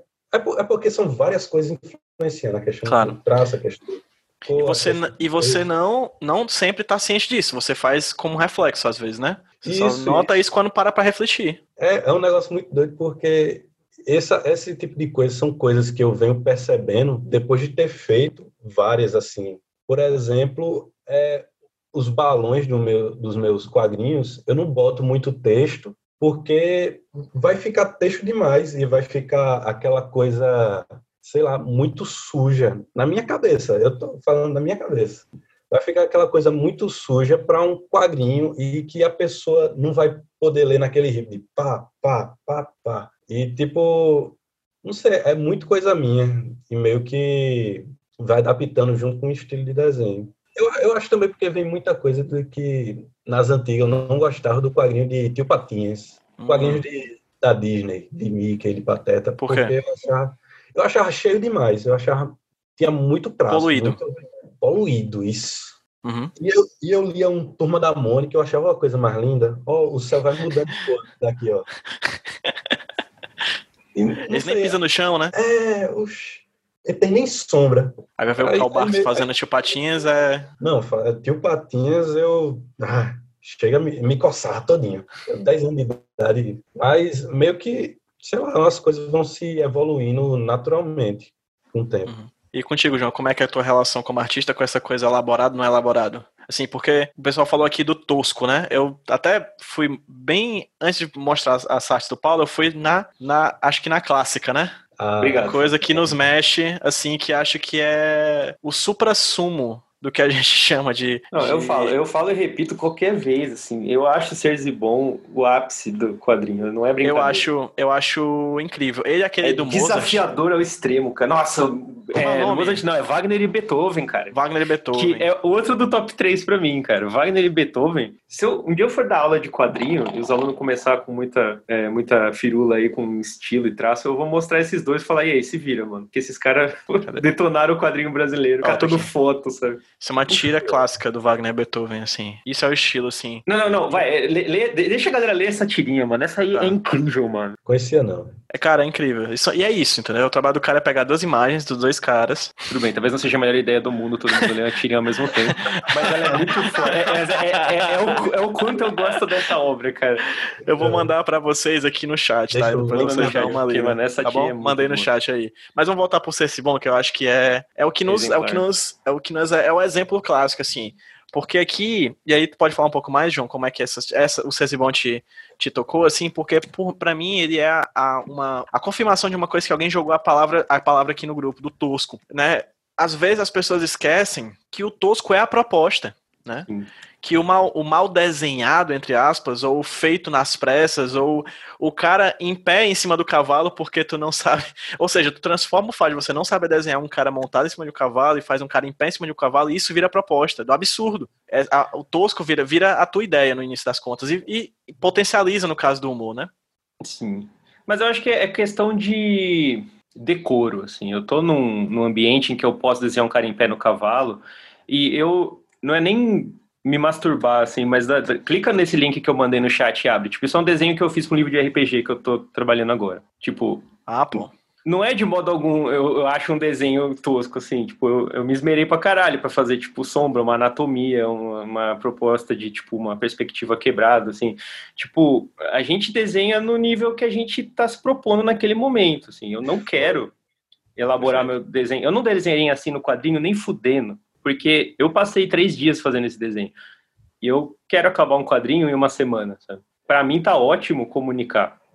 Eu não quero me esmerar como artista, sabe? Eu não sou um, um, um ilustrador, tipo, lógico, eu sou um- profissionalmente um ilustrador, assim, mas não é isso que me atrai no, na arte, assim. Eu gosto de comunicar. Eu acho que, que essa coisa do elaborado ou não vai muito do que o público espera. Porque tem gente que acha, você mesmo, você fala que você gosta do meu traço das tirinhas e eu acho ele super familiar, essa é uma coisa que você olha, fala, beleza. E pra mim é isso, eu tenho que fazer o que eu tô precisando naquele momento. É uma coisa de precisar fazer ou não. Então tem muito quadrinista que vai fazer quadrinhos muito elaborados. Você pega um Black Sad da vida, assim, que é Hum. perfeito, assim, desenho. Eu não quero, eu, eu já, como eu já disse, eu sou vagabundo, eu não quero ficar desenhando. E não quer dizer que eu não gosto de desenhar, eu adoro desenhar. Eu não sei explicar muito bem, assim, tem coisas que eu não quero ficar desenhando, assim. E, e os meus quadrinhos, quando eu vou começar um capítulo novo de HQ de briga, eu não lembro como desenho os caras. Tipo, eu fico. onde que vai o risquinho do cabelo do Porque são muito protagonista? complexos mesmo, são muito complexos. Eu não, eu, eu não Como sei, é, cara. Conceitual, tipo, cada tirinho diferente, entendeu?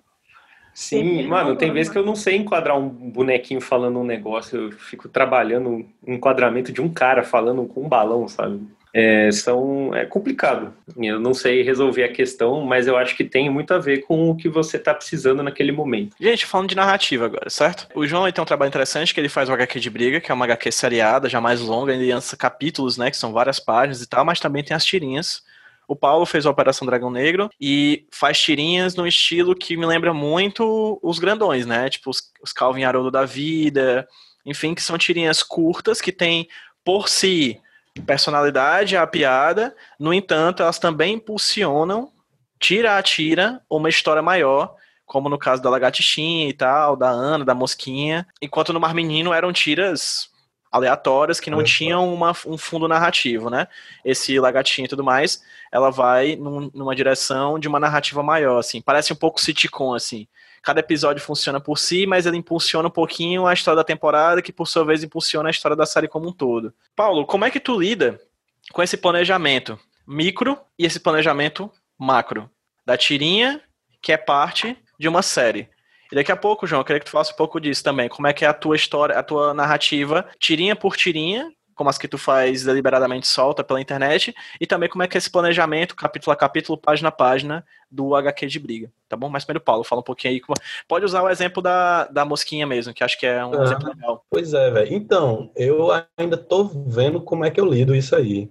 Tipo, porque essa da mosquinha foi, primeiramente, como outra dessas tirinhas aleatórias para mim, sabe? Eu fiz não pensando em fazer uma saga, uma narrativa grande.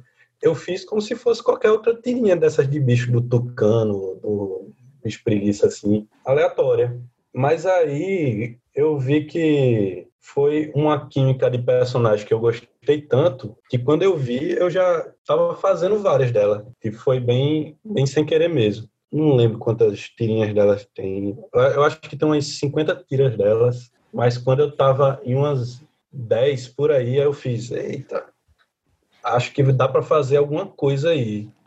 Porque, primeiramente, eu comecei a fazer só com a aranha e a mosca. Era só a interação delas. Aí, depois que eu botei a lagartixa, eu vi que dava para fazer uma turminha, que a química delas funcionava direitinho. Aí eu fiquei, eita, dá para fazer alguma coisa aí. Aí, com isso, foi que eu comecei a tentar montar um roteirinho. Só que não era tipo um, um roteiro que eu escrevo cada tira direitinho. Eu faço tipo uns tópicos que vão de tipo aqui elas se encontram, aqui elas brigam, depois o que é que acontece? Elas encontram um, um celular, elas começam a brincar com o celular, aí aparece uma barata. Ela... Peraí, peraí, rapidinho. Tu anota isso num pedaço de papel? Como é que é? Um pedaço de papel, num bloco de notas. Certo. Tipo, tipo só montando uma ordem do. Tipo escaleta, né? Cada momento é mais importante fosse... da trama completa. Pronto, não tem né, né, de animação aqui. Eu faço tipo os keyframes. Ok. Acontecer isso, depois ela encontra a barata, aí a barata é escrota, aí depois ela jura dar um pau na barata, depois dá um cacete, depois a barata se desculpa, depois é, fica todo mundo bem.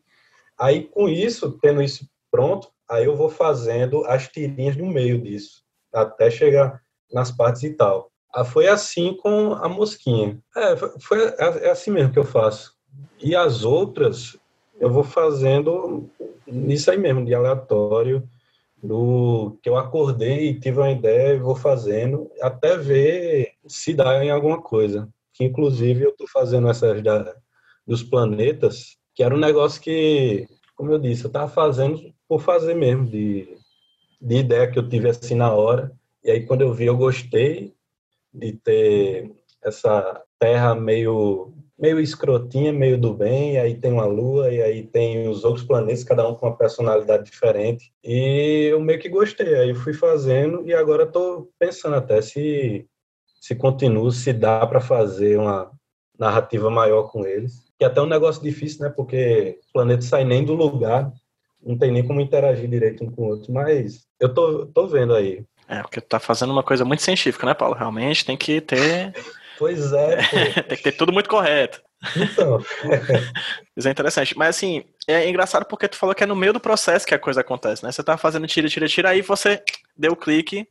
Pois dá é. pra fazer uma história longa, né? Pois é, mas não é só assim, porque também eu tenho minhas histórias longas. Eu escrevi uma, uma agora, tô, tô escrevendo outra para ver se eu faço uma história mais longa. Mas, enquanto isso, eu estou fazendo essas de boa, assim, e aí quando eu, ve, quando eu vejo, dá para montar alguma coisa, dá para juntar num livro. Uhum. Mas meio que vai acontecendo também. E, e, e, enquanto isso, eu estou também querendo fazer umas mais longas. E tu, João? Como é que é esse planejamento micro e macro? Página a página, capítulo a capítulo e no final das contas, HQ de briga como um todo. E as tirinhas também, rápidas que tu faz, assim, como é que é esse planejamento tu para as narrativas pequenas e para as maiores? Tirinha é mais fácil, eu, eu fico pensando até dar risada e aí eu vejo como é que eu faço, como é que eu desemboco na... Porque eu tenho uma coisa que, assim, tudo é uma punchline de, um, de uma, uma piada que você ainda não construiu, assim, qualquer coisa pode ser uma punchline de uma coisa... Total, velho, 100% né? isso aí. Uhum. É isso, porque assim... Você, Porque assim, eu, eu sei, esse copo vazio de água pode ser um desfecho de uma piada, só que eu não conheço a, a construção dessa piada ainda. Mas na condição certa, isso aqui é muito engraçado. Lógico que a gente não sabe o que é. Eu não sei. Eu tô só pegando. Mas eu juro pra você que dá pra contar, contar uma piada em que um copo meio vazio é Ah, muito engraçado. Assim. E esse é o desafio de fazer uma tirinha. Não é um problema achar um final de piada. Às vezes você. E é isso, você. Eu começo a rir de um negócio e eu penso, pô, isso aqui. Por que, que eu tô rindo? Aí eu penso, ah, preciso construir a piada de modo que quando eu chegar nisso aqui, Ah. tem que ficar muito engraçado. assim, tem que estar muito bom. Aí Então, o cara a aqui do- no chat, ó, Libra Lindo, ó, mandou a ideia pra vocês fazerem, viu? Ah, se você viu, você viu o copo de veneno que eu deixei na mesa, aí aparece o copo vazio. É, por exemplo. É tá ideia aí. Tipo, caralho, pronto. Uma boa ideia pra vocês desenharem. É isso. É, você, você Ah, pegou esse- fazer até tirinha com Jesus aqui, aí alguma coisa. O Caio tá fazendo né, as tirinhas de Jesus. Sim, É. muito boas. Muito boas. Muito, muito genial. O- o- é esse o trabalho, realmente. Você construir a- o setup da sua piada. Esse é o trabalho do quadrinista. assim. O difícil da tirinha é você construir a piada. A piada tá contada depois que você já. Você constrói um abismo para empurrar a coisa, assim. Uhum. Tirinha é isso, é um desafio diferente. Já HQ de briga, quando eu comecei, eu não tinha. Eu não tinha uma história. Então eu só fiz um capítulo.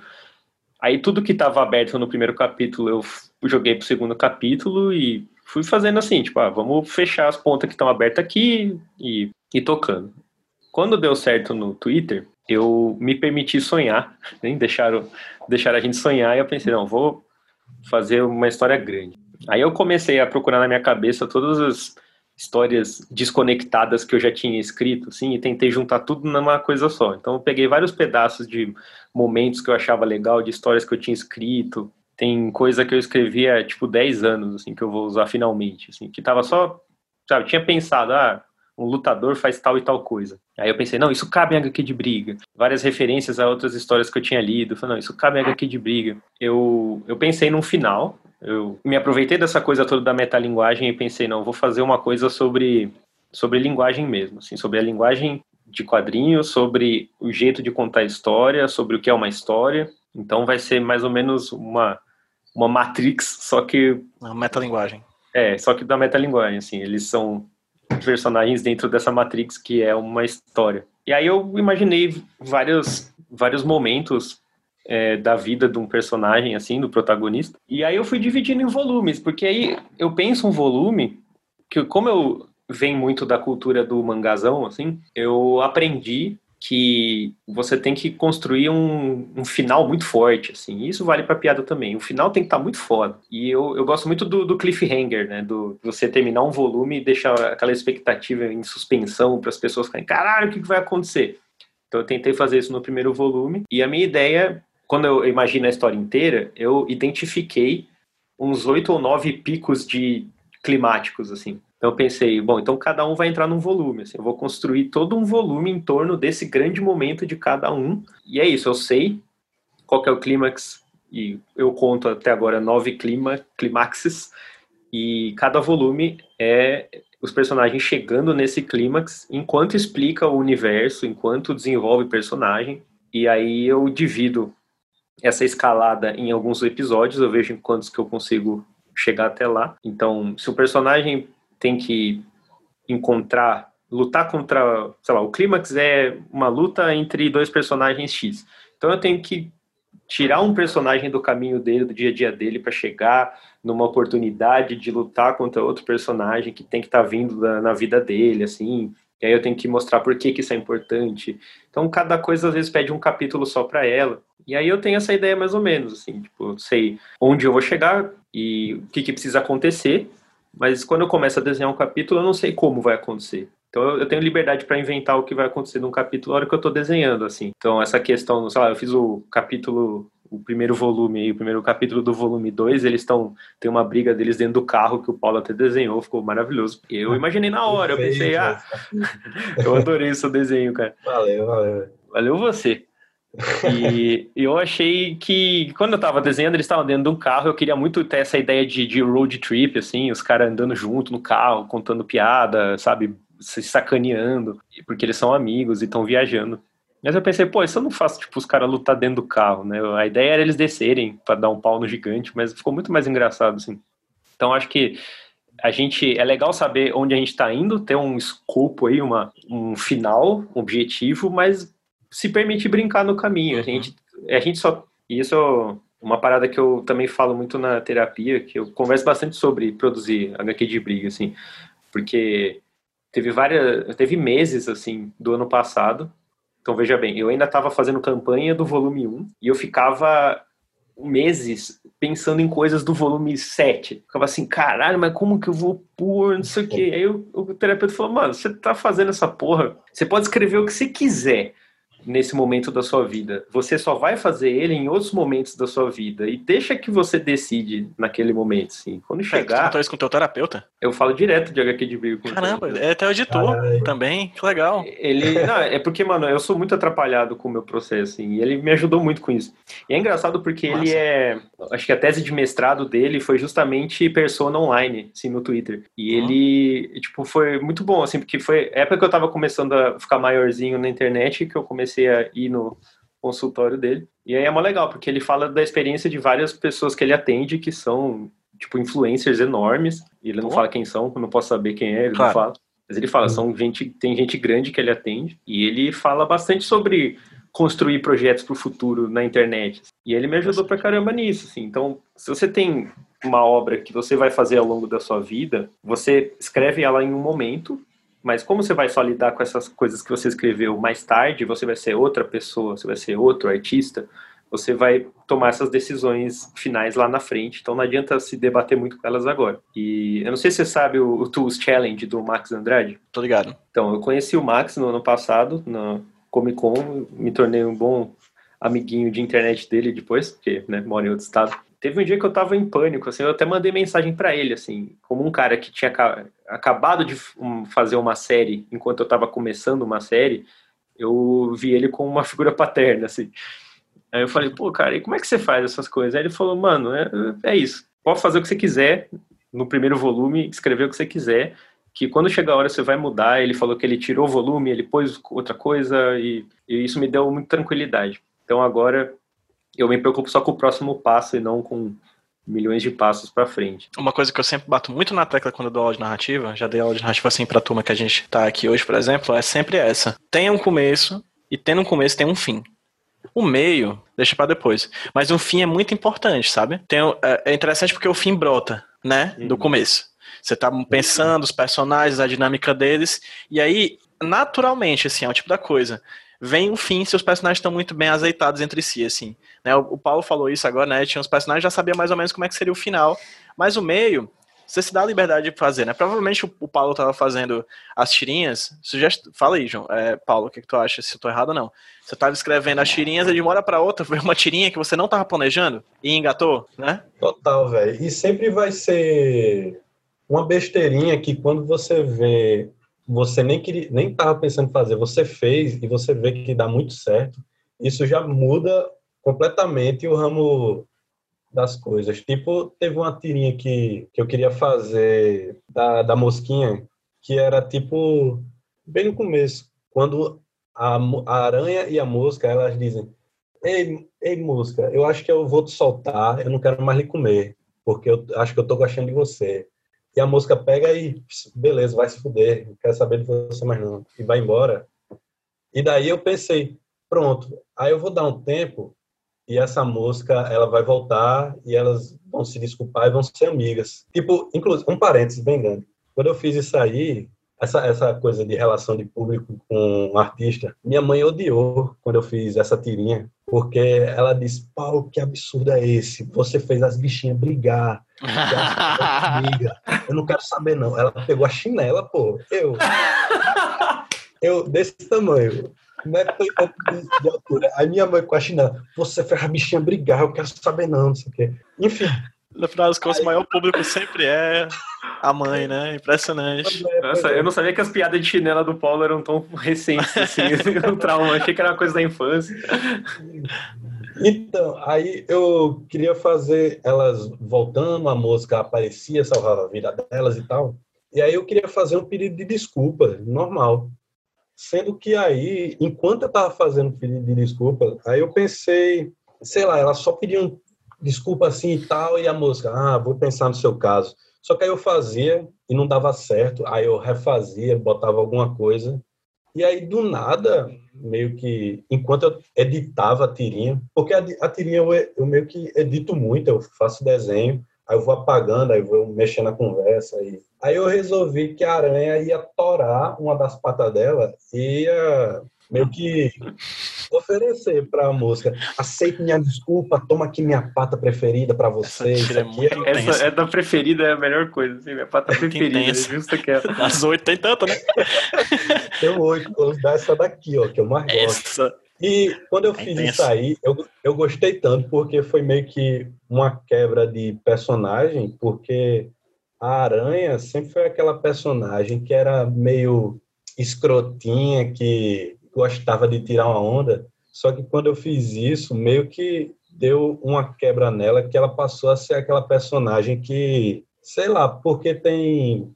Sei lá, porque ela meio que mostrou que gosta da, da música, ela meio que se abriu um pouco, ela se abriu demais até, mostra que ela é um pouco doidinha também. E daí meio que concretizou bem mais o grupinho e deu para fazer muito mais tirinhas, agora que elas estavam mais juntinhas de verdade, meio que confirmadas como amigas assim. E isso foi algo que eu tava nem pensando e quando eu fiz, deu um gatilho para fazer uma porrada assim de outras tirinhas dela se aventurando com várias outras coisas a pergunta que eu vou fazer é um pouco mais ampla para além dos quadrinhos da narrativa, assim. Só lembrando, algumas pessoas chegaram depois, a gente está no meio de uma aula, na verdade, uma aula aberta, com os ah, alunos é, de design, design aqui da Unifanô, né, de Fortaleza. Então a gente abriu esse espaço para que todo mundo pudesse interagir e tal, tá sendo muito massa, os bate-papos aqui no chat estão sendo muito legais. Sim, é uma aula, era para ser, né?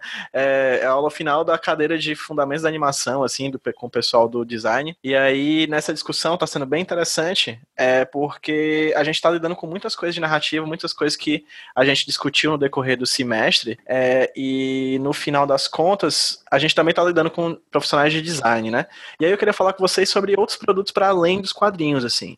O Silva João lançou o HQ de Briga, e a campanha do Catarse deu tão certo, mas tão certo, mas tão certo, que também teve um card game, salvo engano, né? Ou seja, tiveram alguns produtos para além do HQ de briga, né? Eu não tô nem tratando do clássico print, né? Que é um clássico em toda tira, em todo, toda, toda feira. Print né? marca a página, se não tiver, o que, que você tá fazendo? Não, é, assim, a, a, toda feira de quadrinhos sempre tem um danado do print lá, né? A gente pode até discutir sobre isso também. E Poxa. Paulo tem print, tem bottom, tem, enfim, vários outros produtos, além tem blusa, né? Vendido pelo é. pessoal do Brasil que deu certo, né? Uhum. É, então, assim, como é que vocês lidam com o trabalho de vocês como produto? Um produto de vender, produto de ser comprado, produto de ser. O pessoal tá pedindo RPG do HQ de briga, viu? RPG de briga, viu, João? Eu adoraria, cara. Também. Eu gosto muito de RPG que é só porrada. Eu não gosto de RPG que você tem que pensar, não. Eu gosto de RPG de meter porrada em Goblin. Não gosto de interpretar, só bater. É. Minha interpretação é violenta. Esse é o meu tipo de interpretação. é, então, João, assim, como é que é pensar o teu produto, o teu quadrinho, o teu trabalho, a tua arte que tu vende na praia como produto a ser comercializado. É, eu acho que, principalmente, o quadrinho impresso é o, o produto que. Acho que, voltando no começo da conversa, é o que a gente busca quando a gente começa a fazer quadrinho. A gente quer ter o impresso. O Paulo falou que queria ter o impresso, sim, queria fazer um quadrinho. É. Eu também pensava, pô, eu quero fazer um quadrinho, pô. Tipo, quando eu comecei a desenhar, a minha ideia era fazer quadrinhos. Então, eu queria muito chegar na hora em que eu ia ter um quadrinho impresso e eu ia me sentir um quadrinista, mas eu não sabia que eu não ia me sentir um quadrinista, apesar de ter um quadrinho impresso. Demorou, um... precisei da aceitação antes. É, pronto, essa... vamos deixar essa questão para depois. Eu quero saber qual momento vocês acharam quadrinista, assim. Deixa é hora de discutir depois, assim. Mas vai, João, desculpa. Acontece que na arte, a gente é o que a gente fala que a gente é, cara. A gente tem que aceitar o que a gente. Tem que se convencer do que a gente tá falando que a gente é e pronto. Outro dia estavam falando essa discussão que sempre volta, da ah, não pode cobrar 150 reais num, ah, nisso aqui, ah. sabe? Eles falam, pô, pode, cara, pode cobrar 6 bilhões de reais, cara. Alguém vai pagar. E essa pessoa vai pagar pela mesma razão que eu falei que alguém vai comprar HQ de briga. Aquilo completa ela de algum jeito, cara tem doido uhum. para tudo, eles vão pagar, porque o dinheiro é deles, o trabalho é deles, vão fazer o que quiser com isso, e se uhum. quiser dar 6 mil reais para você fazer três traços de aquarela suja num- numa, Uhum. numa Uma tela, eles vão. Então você Tem pode. um, tem, um, É, fala, tem um trabalho, não sei se tu conhece, João, do, do Pedro Franz, que é maravilhoso. Foi um blog que ele fez há muito tempo atrás, que era o seguinte: ele desenhava coisas no papel, certo? No lápis. certo. Então, assim, ele desenhava essa garrafa no lápis, ele desenhava esse celular, é, essa, essa caderneta, e ele desenhava um carro, desenhava uma lancha, e aí ele colocava o desenho para vender no site pelo preço da coisa que ele desenhou. Genial, cara. Então, assim, É. ele desenhava um lápis. Aí você, quem chegasse e desse um real, que é o valor do lápis, ele vendia. Mas assim, Merda que eu não essa claramente. ideia. É Nunca, bem bestinha, vendi uma lancha, né? Um não, desenho. claramente, nunca Vendeu Nunca se, casa, vende- né? é, nunca se vendeu o desenho da lancha, né? Nunca se vendeu o desenho do carro. Ah, Mas é interessante a, a, a dimensão dessa coisa que tu falou, da, do discurso mesmo, né? Ele, Uhum. ele se atre, ele atrela o discurso do desenho dele, a coisa do valor representado, e é um- não deixa de ser uma um, um pensamento artístico também, né? Lidando com a coisa do, do, do dinheiro e tudo mais. Enfim, só queria fazer essa divagação aqui para levar pra galera que a arte ela é ampla, né? E às vezes o artista tem que dar o valor à sua própria arte. E, nisso, Uhum. e é isso que se encaixa a ideia da comercialização do que tu faz, né, João? Continua, desculpa, Sim. te interromper, foi mal. Tudo bem. Foi, foi muito pertinente o que você falou. Eu acho que essas ações são todas voltadas para a arte. Assim, a arte, ela não realmente acaba num lugar. Não tem. Tipo, parece bobagem falar, ah, não, não se segura, mas é real. Não tem como você botar um fim na arte. Ela tem um monte de zonas de, de penumbra em que pode ser arte, pode não ser, pode ser uma coisa prática, mas você pode enxergar como você quiser. É, é do jeito que aquela coisa vai tocar você ou não, sabe? Você pega o Andy Warhol que botava lá as latinhas da sopa, tipo, Uhum. e tem gente que vai na, na, na porra do mercado, acha a sopinha lá e compra, porque a lata é linda. Sei lá, eu acho embalagens lindas, eu adoro estética de coisas, assim, estéticas de embalagem dos anos 80, sabe? Pô, é foda, eu, eu me inspiro nessas coisas. Eu acho que tem um valor artístico. Agora, eu não gosto muito de falar que eu sou artista, porque eu tava pensando que, a- a- às vezes eu penso que é como se eu fosse uma espécie de padeiro, assim, eu faço um negócio, eu tenho meu of- ofício de fazer um quadrinho, mas no resto do tempo eu não sou um artista. Eu, eu considero que, que eu não sou, assim, eu tô, eu deixo meu aventalzinho de quadrinista, E- é muito pesado, né, pra você... É, um, É, é um- parece que eu não posso ficar sorrindo, assim, né? é muito, é muito, é, acho que a palavra é essa mesmo, Paulo, pesado, assim, parece que é um, um cargo a se levar nas É. costas, assim, né? Sim, e parece que sempre que você lê sobre artistas, né, esse cara, uma, essa mulher é uma artista, não sei da onde, eles falam coisas relevantes, coisas assim de que eu não tô fazendo, assim, eu Tem que dar umas pinceladas, umas três pinceladas de aquarela num, quadro. é pra ser artista, cara. Mas eu acho que é isso, assim, é um é o que você que tá fazendo diz que é. Você pode dizer oficialmente é uma arte se você tá dizendo que é uma arte, mas eu acho que como tudo no mundo vai ficar pro resto da sociedade decidir o que elas acham que é aquilo, se é uma arte, se não é uma arte, vai ter debate, vai ter gente que vai falar que não é, mas se você conseguir vender uma arte que você acredita que é arte por 300 mil reais para uma pessoa que acredita que está comprando uma arte, a quem realmente interessa essa troca, né? Para quem está vendendo, para quem está comprando em primeiro lugar, aí o resto é deliberação da sociedade em si, que foi o que aconteceu no Twitter. Uhum. E aí eu levanto pra ti, João, e depois eu passo pro Paulo pra falar tanto sobre a questão da, de se sentir artista e do valor do, do trabalho que vocês fazem. Uma pergunta que o, o Libra Lindo colocou aqui no chat, que é contigo primeiro, João. Como é que como é que é para ti precificar coisas? Porque vou dar um exemplo que um outro convidado anteriormente deu aqui em sala para essa mesma turma, o Ricardo Lira, que é desenhista, vocês conhecem, né? O Lira, antes de começar a fazer o trabalho de artes comissionadas, que é como ele se que é como ele se se sustenta hoje, ele tá na Irlanda, assim, tá vendo super bem com o dinheiro de artes comissionadas dele. Ele disse que foi fazer uma charge política e cobrou 600 reais com muito esforço. Assim, ele deliberou muito, pensou muito com, os com, com as pessoas e fez uma charge política por 600 reais. Aí o cara, em contrapartida, disse: Não, eu pago 400. Ele topou. Tava no começo da carreira. Depois que ele fez, ele recebeu o pagamento. O cara mandou 200 reais. E aí ele disse: Cadê meus 400? Aí, não, eu tô aqui, eu tô mandando 200 reais porque eu acho que é o que você merece pelo teu trabalho. Ah, fila da... Então, assim, como é que é lidar com isso? Porque tu disse, João, que a arte ela se dá o artista jogando pro mundo e o mundo jogando de volta. E o produto. Né? Como é que é pra ti fazer essa deliberação entre o que você acha que você merece ganhar e o que o público tá disposto a pagar? Eu, cara, eu penso praticamente raso sobre isso, assim, eu, eu vou por tabelas e eu pego mais ou menos um gibi do mesmo tamanho que a maioria dos meus colegas estão praticando, pego o preço deles e a gente pensa, é justo esse valor, porque né, ajuda a pagar a impressão, ajuda a manter uma loja, ajuda, sabe, tudo. E dá para tirar um dinheiro meu que eu preciso para viver. Se eu quiser viver só disso, eu consigo, dependendo de tanto de venda, assim. Então eu precifico meio que na tabela, cara. Quando é um freela, eu, eu vejo, pego minha experiência de freelance e, e boto o preço por ilustração X, que eu, que eu sei que eu pratico, que eu pratiquei, que outros colegas praticam. Mas tem vezes que eu não sei. Por exemplo, recentemente eu comecei a fazer um freela de tirinha pro Ciência na Rua. Eu até agora fiz duas tirinhas. E eu não sabia quanto cobrar antes. Aí eu troquei uma ideia com uma galera, assim. Eu sempre procuro algum amigo para conversar sobre isso, para trocar uma, umas figurinhas, e eu chego num preço, assim. Você tem que pensar. Acho que quando a pessoa pergunta sobre preço primeira vez, ela não, não realmente ganhou dinheiro fazendo essas coisas ainda, então ela está em dúvida sobre como cobrar. Eu acho que uma primeira boa dica é você pensar no seu, e essa é a dica que todo mundo dá, é você pensar no quanto você gasta para fazer aquilo, quanto você trabalhou, bota um preço na sua hora de trabalho. Tempo. Certo.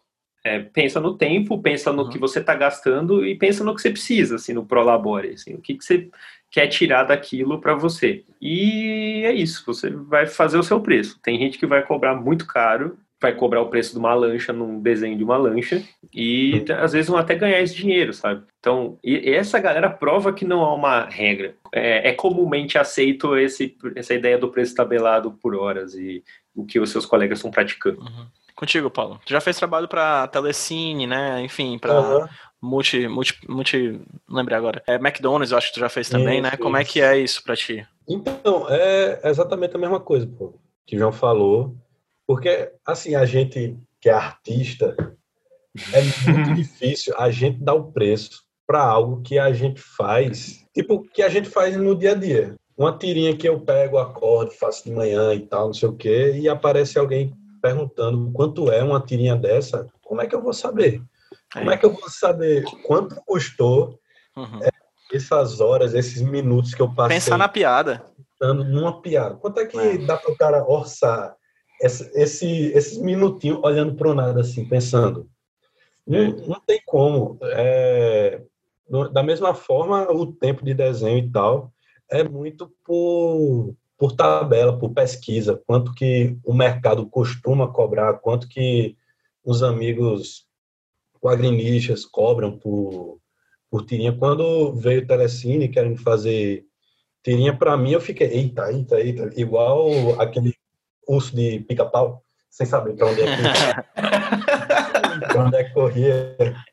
Mas aí eu conversei com a galera, eu disse, velho, tô pensando em cobrar tal. A pessoa, não, você não vai cobrar isso, cobre tanto. Aí eu, ah, e é, é, é isso mesmo, tal. Porque é, é muito difícil, muito difícil mesmo. É, você tem que calcular também isso, que quanto, quanto de desenho que você faz num mês, mais ou menos? Quanto você pensa em ganhar no mês e quanto você acha que na soma disso vai, vai dar e tal? É muito um cálculo do que você vê. Você acha que o seu desenho vale com o que você está precisando ganhar. É, é, é, é, muito estranho, é muito doido isso. Tipo, quando eu fiz o, o quadrinho de Mar Menino, e eu tava pensando nem fazer em capa dura, tava pensando em fazer uma coletânea de tirinha normal. Só que aí, quando eu vi que o preço dava para fazer um de capa dura, eu fiquei, vixe, é capa dura, capa dura é, outro, é outras questões aí. Podia ser mais caro. Só que aí eu fiquei, não, velho, se eu botar mais caro, ninguém vai querer comprar e tal. Sempre rola esse, esse, esse medo de que se eu encarecer, a galera vai dizer, não, quero saber mais não eu botei o preço de 35 conto no quadrinho. E quando eu cheguei na CCXP, teve gente querendo dar tapa na minha cara, dizendo, isso aqui vale uns 50 conto, não sei o quê. Eu ficava, pô, velho, pois é, mas é, é, é muito complicado isso. E a pessoa vai aprendendo com o tempo mesmo. Tipo, se eu dou um valor para um desenho e eu digo, pronto, o desenho é tanto, e aí eu vejo, começo a fazer o desenho, e eu percebo que o desenho ficou muito bom, e eu percebo que o desenho levou mais tempo do que do que eu, eu sei lá, calculava, aí eu, a pessoa já começa a dizer, ah, isso aqui, um desenho desse tipo, já não é esse preço, já tem que ser um preço maior e tal. E assim você, com o tempo, você vai calculando até achar uma média que, que vale o seu desenho. Uhum. Eu acho que a gente peca muito, porque assim, todo mundo aqui trabalha com arte e tudo mais, né? E a gente trabalha. E artista tem um negócio que, que é muito ansioso, né? A gente é muito ansioso, né? Então a gente quer ter o preço certo pra arte que a gente tá fazendo agora. A gente quer uhum. fazer. está com 17 anos fazendo uma arte para uma empresa do seu tio e você quer pagar o preço certo agora. Né, e não percebe que. Va...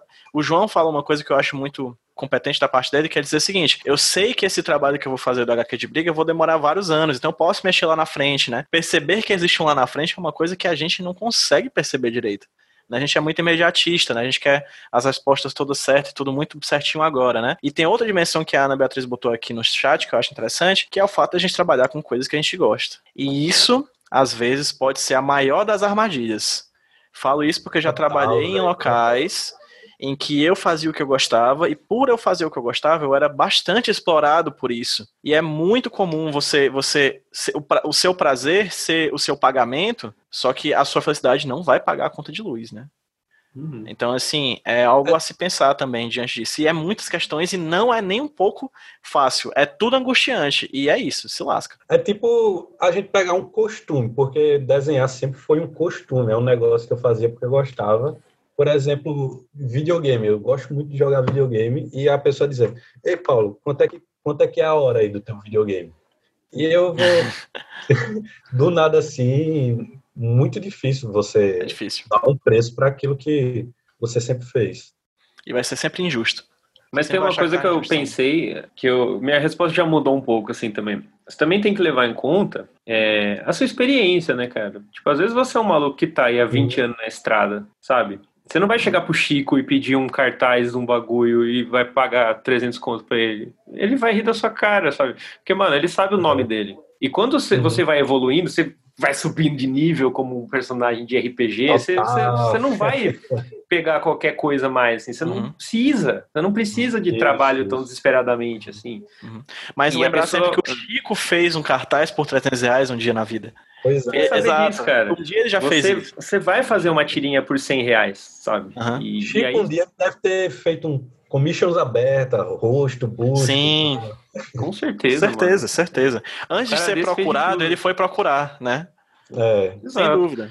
E, e outra, uh, se você é um cara muito foda, nada te impede de resolver um, um, um pipinaço assim de design em 10 minutos, cara. E, e, aí, como é que você vai cobrar pelo tempo? Não, você não pode. Se você é foda a ponto de resolver um negócio rápido, você, você não pode cobrar pouco, não. cara, porque você tá tirando o espinho do pé do cara em 10 minutos do seu tempo, você é foda a esse ponto. Você tem que cobrar caro. Então, isso é uma coisa que você pode quebrar a argumentação do tempo assim. Uhum. Então, se eu resolver. Se eu, tipo, se eu resolver em 10 minutos vale pouco, beleza. Então você quer que eu resolva em 10 minutos, fique quieto, daqui a 3 meses eu volto e falo que eu demorei esses 3 meses para resolver, você vai me pagar mais lá na frente, sabe? É. Exatamente. Aí o cara vai falar, pô, não vou, então. Então você tá pagando pela eficiência também. Então, uhum. se você é um cara que resolve o bagulho rápido e com qualidade, aí entra naquele joguinho lá do rápido e barato, é, a qualidade é ruim rápido e de qualidade não é caro, sabe? Uhum. E barato e de qualidade é. É, é, lento. Então você é tem que jogar com, essa, com esse gráfico diagrama de Venn. Só, é. só uma pergunta que eu queria Mano, fazer. É que a gente sempre fica em busca de achar tipo um estilo que nos caracterize, digamos assim. Para vocês, como é que foi esse processo? Porque a gente é muito, a gente tem muito essa, ah, não sei se é uma pressão, é uma certa pressão de ser reconhecido pela nossa arte. Como é, como é para vocês, tipo, encontrar tipo o estilo uh, certo para que vocês, é, para que identifique a, a, arte de vocês? Quem tipo tá assim, falando? É, é já ele é aluno da turma também. A parada aqui é um processo difícil. É, mesmo. é um processo que a gente sempre está procurando e sempre está experimentando até hoje em dia mesmo. Tipo, o estilo de desenho que eu faço hoje é bem diferente do estilo de desenho que eu fazia é, no começo do ano passado, que é muito diferente do estilo de desenho que eu fazia em 2018, 2017, por aí, por aí vai. Só que é uma parada que você é muito de experimentação. Tipo, no começo das minhas tirinhas, como eu já disse, era totalmente diferente. Eu fui desenhando e vendo o que é que dava certo, o que é que o povo gostava e o que é que me agradava. Só que também eu via é, um estilo que saía naturalmente de mim também e não tentava e não que eu forçasse, porque muito tem muito desenho. Até se for ver meu meu Instagram, for descendo lá para 2015, 2017, tem um estilo de desenho que é só digital, digital, digital. Aí do nada vai ter um estilo de nanquim, uhum. tipo que é só feito com caneta. E você pode ver que é um estilo que dura umas três postagens e depois já muda e já tem outro estilo que é só com pincel e é algo que é muito de experimentação. Eu vou experimentando e vendo é, a minha experiência, o que é que o povo tem gostando também, tem gostado também. Porque se eu estou fazendo desenho e eu vejo que é, é algo que não saiu tão natural de mim, eu meio que vai me dando uma preguiça de desenhar desse jeito e eu vou tentar desenhar de outra forma e até, até chegar. É, é muito um, um, processo natural, mas que é isso, é de muito, muito teste, muito estudo, muita pesquisa, de olhar muito estilo dos outros e ver o que é que você gosta no estilo de cada um e tentar trazer para você. Tipo, minhas tirinhas como eram completamente diferentes, mas aí eu gostava muito do traçado das tirinhas de Caio Oliveira, que ele fazia um traço grosso, e era muito marcado em umas cores fortes. Eu já botava para mim, do mesmo jeito eu gostava das cores de João Cornella e do jeito que ele botava as expressões de reação dos personagens num quadro só e com isso, sei lá, tinha uma, um estilo de punchline que me agradava. Do mesmo jeito, eu via muita coisa no estilo de Vitor Cafage, sei lá, no estilo de narrativa até, de ter uns personagens muito fofinhos e tal, muito simples. Aí eu já puxei para mim, já vi muita coisa de Felipe Nunes, do, no jeito que ele simplificava os traços, do jeito que ele desenhava a mão, do jeito que ele fazia contorno de personagem, que eu achava muito massa. Eu também já tentei fazer muita coisa parecida com isso. E meio que vai sendo. Você vai montando Frankenstein que vai lhe agregar para você ter um estilo próprio. É tipo um filme de Tarantino aí, que, sei lá, vai, vai saindo. Muito bom. O Paulo já puxou uma coisa que é da referência aí contigo, João. Cara, eu vou falar que é a mesma coisa do Paulo. Assim, ele, essa é a experiência de montar o seu, seu estilo. Você vai copiar um pouco de tudo, cara. Tá, o que eu tenho a acrescentar é, é, assim: tenta desenhar as coisas como você vê. Faz o máximo possível de desenho de observação. Isso. Desenha coisas como elas, como você acha que elas são, de acordo com o que você está vendo, né? Não faz de imaginação. Então você vai ver uma televisão, você desenha ela, você desenha uma pessoa, faz modelo vivo, desenha umas pessoas peladas ali. Uma hora você vai ver que de tanto fazer as coisas do jeito que você está vendo, você vai achar uns atalhos. E esses atalhos vão te levar a tirar coisa por é, valorizar a coisa e isso vai fomentar o seu estilo, assim.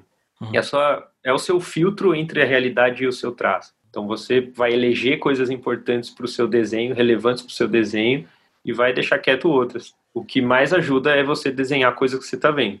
Uhum. E aí a... eu acho que isso do Paulo. Fala, Paulo. Não, não, e até porque quando você só se referencia por artistas, você está fazendo um filtro de outro filtro que a pessoa já teve daquela coisa. Sim. Sim. São filtros de filtros de filtros de filtros, né? Isso, isso. Você pode ver o trabalho de outros artistas como possibilidades de uhum. expressão. Você fala, caralho, olha como dá para você falar uma coisa, sabe? Você pode valorizar tal e tal aspecto do seu desenho, enquadrar o seu desenho de um jeito que afasta um pouco ou deixa você dentro da ação. Você pega um desenho do, do Kim Jong-gi, que ele desenha as paradas na perspectiva olho de peixe, você tá lá dentro, assim, do desenho. Mas você pega um desenho, sei lá, mais, sei lá, renascentista, você tá vendo uma coisa com afastamento, você não tá hum, enfiado escorço, na né? ação, né? assim. É, você tá, exato, você tá vendo uma coisa se desenvolver longe de você, atrás de um, de um véu de santidade ali. Uhum. E isso é, isso é estilo, cara. Você pensar realmente na sua relação com com como você está dizendo as coisas. Só a experiência vai te trazer isso. Uma coisa que eu fiz uma vez, acho que alguns alunos, inclusive, dessa disciplina de Fundamento da Animação, me conheceram numa oficina que eu dei de quadrinhos na, na Unifanal, antes da gente começar o semestre. Eu abria para eles fazerem desenhos livres, né? Eu dizia, gente, olha, vocês vão ter um minuto, e eu quero que um minuto seja lápis no papel. Eu não quero que vocês parem nem um segundo disso. Eu quero um minuto de vocês desenhando com o máximo de detalhes possível que vocês, tiver, que vocês estão vendo alguma coisa que estão nessa sala. Uma pessoa, um objeto, desenha por um minuto. E eles desenhavam por um minuto. Não tirava o lápis do papel. Botava mais achura, botava mais sombra, mais não sei o que, não sei o que. Depois disso, tocava o despertador, pronto, vocês vão fazer o mesmo desenho em 30 segundos. Eles faziam em 30 segundos. Vocês têm que fazer o mesmo desenho em 20 segundos. E fazer o mesmo desenho em 20 segundos. Fazer o mesmo, não fazer o mesmo desenho, porque obviamente você não faz o mesmo desenho num tempo mais curto. Mas tal hora vocês estavam desenhando uma televisão, quando chegava no skate iam fazer uma televisão em 5 segundos, era quatro traços e uma base e acabou. Acabou o tempo, entendeu? Uhum. No meio disso, eu disse, gente, no meio dessas duas coisas, vocês vão encontrar o estilo de vocês, assim. Porque se vocês uhum. têm tempo para dedicar para um desenho e vocês não têm tempo para dedicar a um desenho, é no meio disso aí que vocês vão achar um estilo, sabe? Porque quando você tem tempo, você dá todo o detalhamento. Quando você não tem tempo, você vai na base. E às Isso. vezes ir na base é o mais importante. O mesmo é, o exemplo que eu, dou, que eu falava na aula de estética história da arte, né? O Picasso ele fala que ele demorou 70 anos para voltar a desenhar como se tivesse 7. E às vezes a gente esquece que o simples às vezes é o mais efetivo, né? A gente fica tão na, na elaboração, etc. Alguém quer fazer pergunta? O pessoal perguntou aqui se querem fazer perguntas. Qualquer coisa podem fazer aqui no chat ou podem abrir o microfone aí e falar.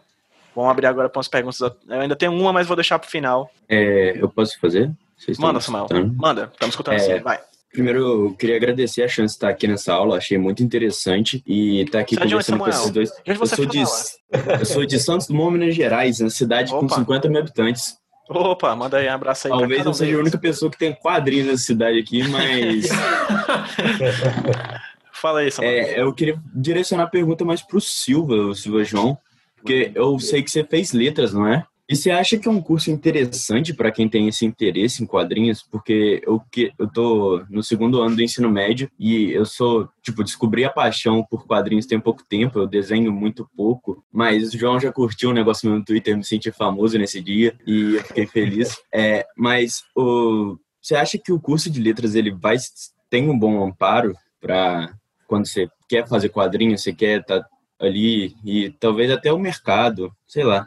Uhum. Acho que deu pra entender, se não deu. Deu, deu. Eu posso ampliar a pergunta pro Samuel pra chegar no Paulo também? É, como é que a. Tu disse que fez, Paulo, mídias digitais na UFPB, né? Digitais. É, como é que foi, se a tua graduação de alguma maneira influenciou? Porque eu acho que uma coisa que é muito comum, desculpa Samuel, até tomar um pouquinho da tua pergunta, mas uma coisa que é muito comum para todo mundo é que às vezes a gente não acha na nossa faculdade, a gente não consegue perceber na nossa faculdade que vai ser bom pra gente lá no futuro. Né? A gente passa pela faculdade inteira dizendo, pra que, que eu tô estudando isso? E aí daqui a dois, três anos que você tá no mercado de trabalho, você percebe, putz, bicho, aquela aula faz todo sentido agora, né? É, e aí, João, fala um pouquinho da tua perspectiva como letras e o Paulo um pouquinho da tua de mídias digitais também, tá uhum. tá bom? Mas começa aí, João. É, para responder, meu amigo, eu acho que, cara, você vai fazer uma faculdade porque você quer fazer ela pelas próprias razões dela, assim. Eu sei que tá no ensino médio é uma desgraça, a gente tem que adivinhar o que a gente vai fazer pro resto da vida, existe essa, é bizarro, esse né? peso, né? é idiota, cara, mas é, é assim. Então a gente tem que saber o que a gente vai fazer e aí de você se você errar, tá ligado? Eu fiz matemática um ano e meio na faculdade. Aí eu abandonei. E eu ia fazer cinema e eu deixei quieto também e fui para letras. Porque eu queria dar aula. Foi por isso que eu entrei na letras. Assim. Eu queria ser professor. E ainda quero ser professor, mas de narrativa, assim. Mas eu chego isso mais para frente. Entrei na letras porque eu queria ser professor de alguma coisa. Eu adorava português na, na escola, literatura. E comecei a estudar literatura. E isso foi me dando um, o que a gente chama de arcabouço teórico, que foi uma coleção de coisas que você conhece, que você leu, assim, que, que me ajudaram para contar história. Eu, eu aprendi como funcionam histórias, eu li é, histórias do, do cânone ocidental, assim, eu li grandes obras, porque fazia parte do currículo. Então, estudar elas. E isso me ajudou muito. Mas, assim, o que você fizer na sua vida vai te ajudar a fazer quadrinho, porque vai te afinar a visão para fazer alguma Sim. coisa ali dentro uhum. que eu não enxergo estando na letras. Ou que, por exemplo, o Paulo, que você fez, era design? Não. Mídia, mídias digitais. Mídias digitais. Fez, o design é o curso do. É, do, da Unifanal. É. é, fez mídias digitais. E isso, com certeza, ajudou ele de algum outro jeito, assim, a contar. O, não importa a faculdade que você tá, você vai ou nenhuma faculdade, a Momorça é uma grande quadrinista que não terminou o ensino médio. Tanto faz. É a sua experiência de vida, é a sua capacidade de absorver outras narrativas e transformá-las na sua, que vai te fazer diferença. Então, o que eu te digo, aí realmente tentando combater o sistema, assim, enquanto você está no segundo ano do ensino médio, não se preocupa muito com a faculdade e, sobretudo, não vai para uma faculdade porque ela vai te ajudar a fazer quadrinhos. Pensa no que você gosta de fazer, no que você tem afinidade e ela, essa coisa vai te ajudar a fazer quadrinhos, se é isso que você quer fazer. Então, Perfeito. vamos aí. Uhum. Boa Continua, sorte na escola. Muito obrigado, Silva. Valeu. É. Desculpa aí ter roubado Ah. esse espaço aí da aula. Isso não Muito roubou, obrigado, você Pedro. apropriou. Maravilhoso. Aqui é a apropriação. Paulo Agregou, agregou. Agregou. Que é bagunça, cara. É assim mesmo. E tu, Paulo? Véi, comigo a experiência foi mais na questão de ter mais noção de que dava para trabalhar com desenho. Porque, assim, eu estava no ensino médio e eu fazia IFPB, de, o curso técnico de edificações. E, Ah, tipo, essa história. Nossa. Véi, eu tava lá porque no curso de edificações tinha parte de desenho, que eu desenhava planta, eu desenhava corte de fachada, eu achava, ah, que massa, tem desenho, dá para fazer alguma coisa com desenho. E aí, no curso de mídias digitais, foi um curso que eu vi que tinha parte de ilustração. Aí eu, puxa, olha, tem coisa. E aí meio que me ajudou nisso da parte de ilustração de desenho, ilustração digital. Eu conheci muita gente que produzia e isso também incentivou muita coisa. Conheci Gabriel Jardim lá no curso também. Conheci muita gente que desenhava. Acho que até a questão do catarse e campanha de mexer na internet me ajudou muito também. Acho que foi mais isso aí, a questão de network e, sei lá, ter mais noção de que dava para trabalhar com desenho. Sim. Gente, só rapidamente como é que foi o meu percurso nessa coisa de faculdade e ensino médio. No terceiro ano do ensino médio eu queria fazer engenharia química. Por quê? Porque eu achava muito bonito o desenho das moléculas. Só por causa disso. No, no- durante o terceiro ano do ensino médio, eu estava escrevendo redação. O professor disse que gostava do que eu tinha que escrever, que eu- do que eu escrevia, então eu tinha que ir atrás de alguma coisa que me desse dinheiro por causa do que eu escrevo. Fui atrás de fazer publicidade. Gostei, fiz publicidade, amei. Assim, trabalhei em agência de publicidade, foi muito complexo, foi muito difícil, mas tudo que eu sei hoje veio da publicidade como espaço de engrandecimento. Não trabalho com publicidade, mas o que eu sei veio dela. Então, assim, não se perde. No meio da faculdade, encontrei a oficina de quadrinhos da UFC, que é um projeto de, de, de extensão da Universidade Federal daqui do Ceará, que o Paulo já foi dar uma aula lá, inclusive, né? Aqui em Fortaleza. É, nessa, eu descobri os quadrinhos e disse, é isso que eu quero. Resultado, fiz graduação com monografia sobre quadrinhos e fiz mestrado sobre quadrinhos. E tô aqui hoje sendo professor, porque foi na oficina de quadrinhos que eu dei a minha primeira aula de roteiro e eu disse, pô, é aqui na frente da sala de aula que eu gosto de estar. A gente é assim, cara. A nossa vida como, como pessoas que gostam de fazer isso é. Nós somos muitas pessoas, né? O grande desafio da vida é encontrar a pessoa que a gente quer ser e que essa pessoa que a gente quer ser vai pagar nossas contas. E no meio disso, a gente. A, se dá, se dá certo, dá certo. Eu, eu sei que a gente tá falando com o ensino médio, mas os próprios alunos da disciplina também, acho que tem muitas, muitas indecisões. Muitas decisões. Eu não vou dizer que vai ser fácil, fácil. Assim, amigo, É, não se preocupe, porque quando tu entrar na faculdade, tu vai continuar indeciso. Você vai terminar a fazer. faculdade. Terminar você vai, continuar, você vai entrar no mestrado e vai se perguntar o que é que você está fazendo. Você vai estar no momento que, que nem eu, que está pensando no doutorado e, não, e daqui a um mês você tem que entregar um projeto e eu não sei o que, é que eu vou estudar ainda. Então, você assim, vai ser bem, você vai ser considerado bem sucedido e ainda não vai saber o que você tá fazendo, cara. você vai estar dentro do É. caixão e pensando, pô, o que é que eu vou fazer depois da morte, assim? Tipo, porque você nunca vai estar certo. vai morrer você na quer. dúvida, né? Porra, É, pô, bicho, e se eu tivesse morrido de tal jeito, ó, né? Você sempre vai estar assim, cara. Você sempre vai estar assim. É, então, assim, é, acho que nós todos aqui estamos num ambiente privilegiado de conversar sobre arte e tudo mais, e a arte é uma coisa que dá muito prazer pra gente, né?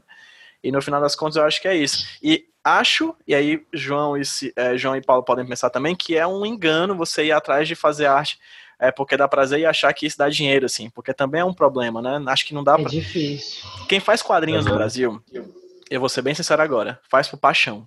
Faz por paixão. Porque ganhar dinheiro é sorte. Dá pra contar numa mão quem vive de quadrinhos no Brasil e é sorte. O lado bom disso é porque quem faz por paixão faz porque gosta. E fazendo porque gosta faz coisas boas. Não faz coisa por causa que quer ganhar dinheiro. que também é uma maneira super ótima de fazer. Se eu fosse fazer quadrinhos para ganhar dinheiro, eu estaria super bem. Mas, né, não é só isso. Alguém tem mais alguma pergunta para fazer? Eu tenho uma última pergunta para arrebatar e pra gente finalizar tudo, assim. Fique à vontade É, aí. licença. Opa, quem é você? Galaxy A8. Nalanda. Nalanda, de onde você fala, Nalanda? Eu falo do litoral de São Paulo, Santos. Um Ah, beijo, Santos. Santos. São Paulo. Eu quero aquele beijo pro litoral de São Paulo, terra do grande poeta Chorão. Fica Aqui Charlie, abraço. você dizem Brown. A tic tchau, tic brau, pois, pois fale pra A minha você. Fa pergunta faça a pergunta, por favor. é relacionada a isso. O que é mais difícil é, por conta do mercado brasileiro, que é totalmente complicado? O que é mais difícil no mercado brasileiro? Pô, uma boa pergunta. É, Dá pra voltar no tempo para as 8 da manhã? é, o que é- fala aí, João. Aí depois, Paulo, o que é que pra vocês é mais complicado no mercado de quadrinhos no Brasil? E aí eu vou ser bem enfático em dizer que eu particularmente acredito que sim, existe um mercado de quadrinhos no Brasil. Muita gente diz que não há, não existe. Eu pontuo que existe sim, porque eu acho que o mercado é muito mais do que uma dimensão financeira. Mas aí, fala aí, João, o que é que pra você, qual é a dificuldade maior como quadrinista? Caralho, mano. Eu acho que o mais difícil do, do mercado de quadrinho brasileiro é você se sentir inserido nele, assim. Pô, boa. E isso é uma coisa que eu demorei pra. Eu, aliás, eu ainda não me sinto. Engraçado, né? tipo, eu não sei se eu me sinto inserido no mercado de quadrinho brasileiro. Eu acho que se eu pensar um pouco mais, eu concluo que sim, eu estou inserido porque eu estou numa feira com outros quadrinistas que eu considero inseridos numa, no mercado. Tipo, eu fui na Comic Con, na mesa do Pongo, do lado do Paulo, do Nunes, pensando, pô, do Batatinha Fantasma do meu lado, penso, pô, não, isso aqui é estar inserido no quadrinho brasileiro. Tipo, não é possível eu estar aqui e não estar inserido no mercado de quadrinho brasileiro. Você tem que ter uma voz, tem que ser ouvida, eu acho. Eu acho, assim, isso sou eu chutando, assim. Talvez ela nem precise ser ouvida pra você estar inserido. Mas você está tentando dizer coisas que alguém acha relevante, vai atrás e você tem colegas que formam com você uma constelação de artistas. Eu, eu considero ah, principalmente a Twittersfera, assim, né? É, uma constelação de artistas, porque uma vez alguém perguntou, ah, e a concorrência? Eu fico, meu Deus, que mané concorrência, cara? Concorrência, Tipo, velho. eu tô concorrendo, eu tô disputando o, o público do Paulo, sabe? Tipo, a gente tá. Os caras vão falar, caralho, duas tirinhas, sabe? Eles não vão ficar. Não. Meu Deus, Paulo é melhor. Imagina a- a- a- os Pauletes e os Silvetes brigando assim, tipo. Qual que eu compartilho? Qual que eu dou like, meu Deus do céu? Ai, meu Deus, o que, eu vou fazer? Tipo, a gente. É o legal do mercado brasileiro, porque a gente não tem um a DC Marvel, assim, a gente é, com- compõe. A galera vai e compartilha o Gabiroto, compartilha o Nico, do Matheus, e sabe? E fala, porra, é é isso, assim, é, é um. É um grupo de pessoas que está produzindo arte e tem um público em comum, assim, dá para ver, eu tô dizendo isso do Twitter, que dá para ver com mais facilidade ali, mas antes do Twitter, isso já era visto em eventos e feiras e tal. Então, eu acho mais difícil do mercado do quadrinho brasileiro é definir ele e em seguida é estar inserido nele. Mas aí, fala aí o resto. E aí, que Paulo? Você tem a dizer. Véi, mais, é, como é? De- Mais difícil do mercado. né? Então, pô, deixa eu ver. Porque eu acho que o mais difícil é você meio que aparecer nele, sabe? Tipo, o povo saber que você existe. Porque eu vejo isso de tipo, quando eu fiz Operação Dragão Negro. Tem alguém fazendo obra aqui. Operação Dragão Negro eu fiz e eu não tava no mercado. E era algo que é bem mais difícil, porque você tem muito que correr atrás. Como eu disse, o mais difícil é você aparecer no mercado. Você aparecer no mercado, o povo vai saber de você, vai começar a querer lhe acompanhar e vai querer consumir coisas suas, tipo meu- é, quadrinho meu, boto, camisa, esse tipo de coisa. E para você aparecer, você meio que ah, palhaçada. tá fazendo a Capela Sistina, hein? E, véi, isso foi de muita postagem e muita. Sei lá, rapaz, é muito complicado isso. É, é, é muito complicado, é porque é, é com o tempo que você vai apa- aparecer no mercado. Eu não sei, eu não sei falar, não. Acho Tudo bem. Tudo Eu bem. não queria voltar para as 8 da manhã. A gente É, porque achar, acho eu que não sei. Eu, eu passei deveria- a bola porque eu não sei definir o mercado brasileiro também. Uma vez, uma vez eu, eu participei de um. É De porque, uma... assim, assim, assim, rapidinho, rapidinho. Manda. Porque esse mercado que eu digo é o mercado que eu tenho noção, que não é aquele mercado brasileiro de quadrinho de assim, uns cinco anos atrás, que você dependia de editora. Hoje em dia é muito diferente, porque para a pessoa. Cinco anos atrás, não, bota mais, alguns anos atrás, que você dependia de editora, dependia de muito de fazer lançamentos e conhecer muita gente de quadrinho para você, pum, tá nos nomes assim, cotados de quadrinho, de mercado de quadrinho e tal. Porque eu, como Silva João, a gente cresceu através da internet. E para a gente dizer que a gente está inserido no mercado de quadrinhos foi por causa da internet, por causa de como a internet proporcionou isso para a gente, no sentido de ter muita gente compartilhando, gente querendo seguir a gente. E para isso, eu acho que foi só questão de, sei lá, muito estudo atrás e muita postagem, muito experimento, muito de querer se mostrar para o povo e a galera vê que ah, olha, tem um, um menino que faz quadrinhos na, na Paraíba e tal, ele faz uns quadrinhos engraçadinhos, aí começava a compartilhar esse tipo de coisa. Uhum. Eu acho que, não sei, para você inserir no meu jeito, no jeito da gente assim, é muito de você se mostrar demais. É, uma vez eu, como eu tava falando, eu participei, eu fui convidado a, a, fazer um, um suplemento de 12 suplementos de um curso que foi feito pelo jornal o Povo daqui de Fortaleza sobre quadrinhos. Era um curso de 12 fascículos, cada um era sobre uma produção de quadrinhos. Eu fui responsável pelo último, que foi o 12 segundo, que era sobre mercado de quadrinhos, que é uma coisa que eu bati muito na tecla, que muita gente fala que o Brasil não tem um mercado, o Brasil tem uma cena.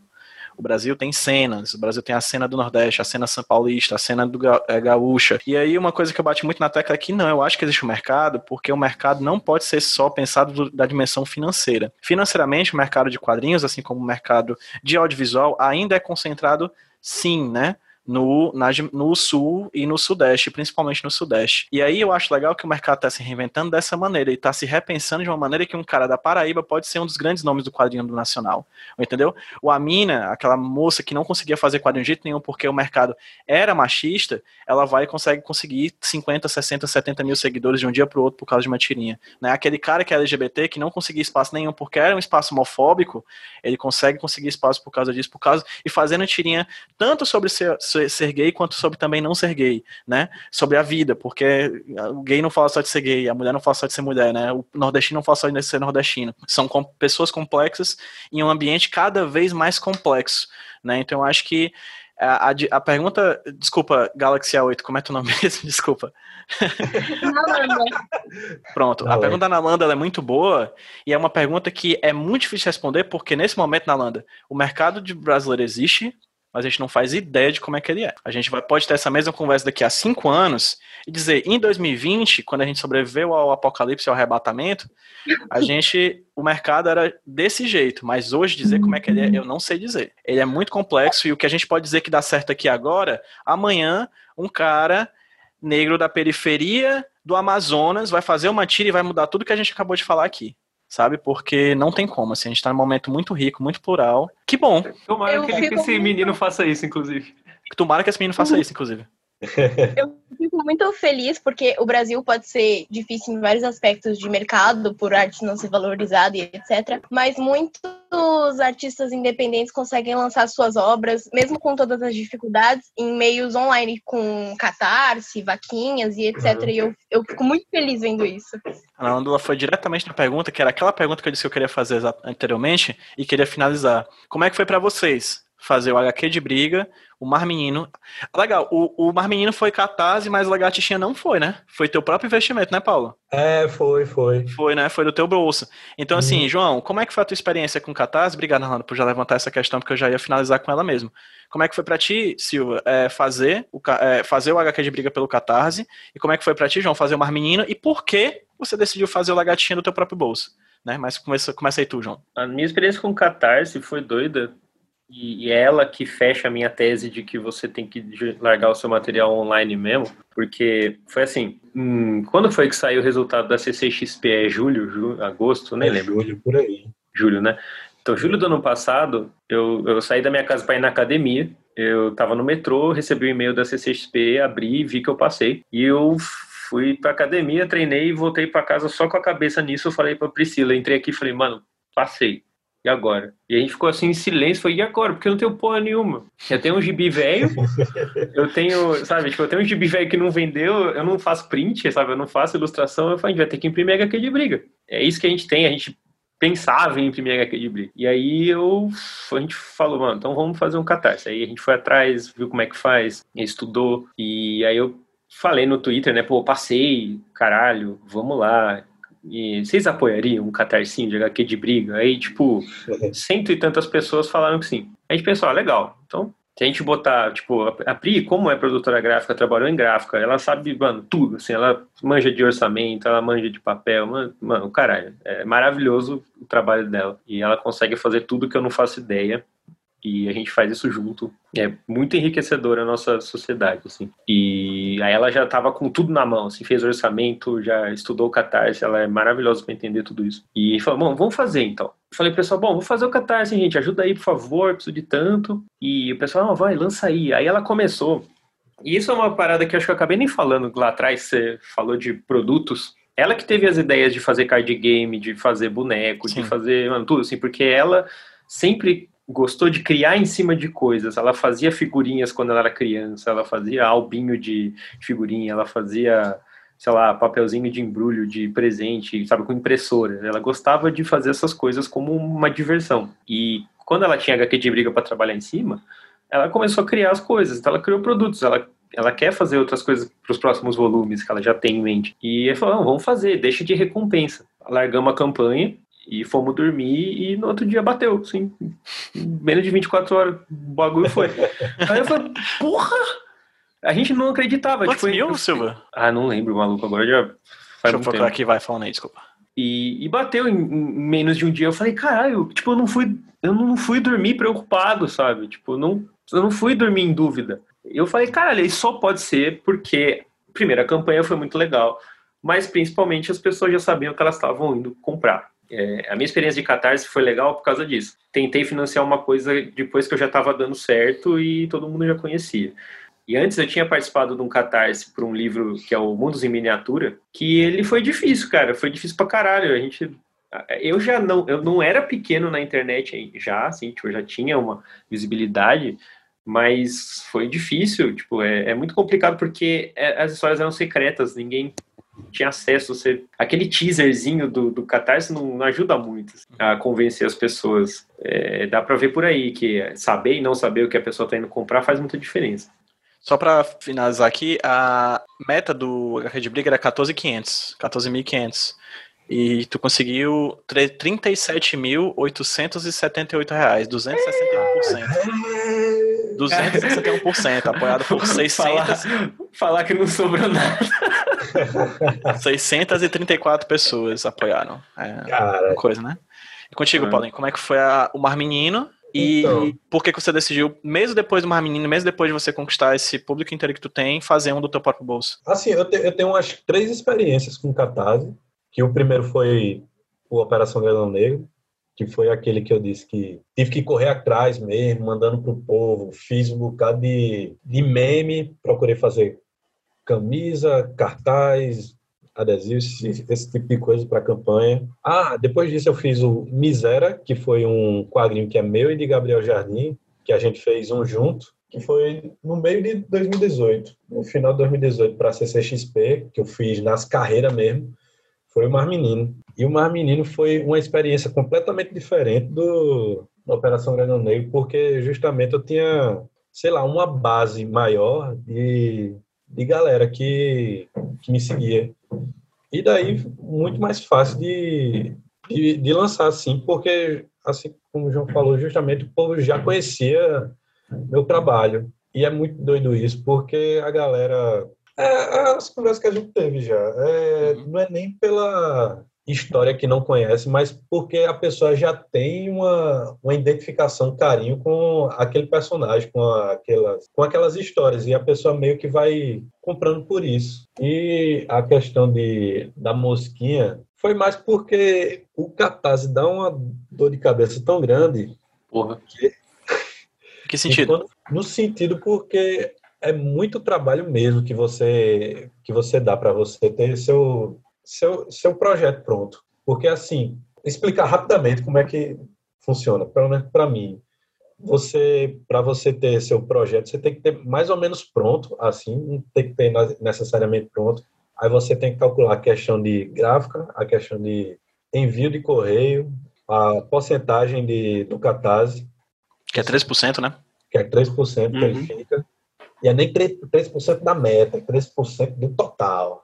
A Sim, brincadeirinha. Sim, é que você ganhar.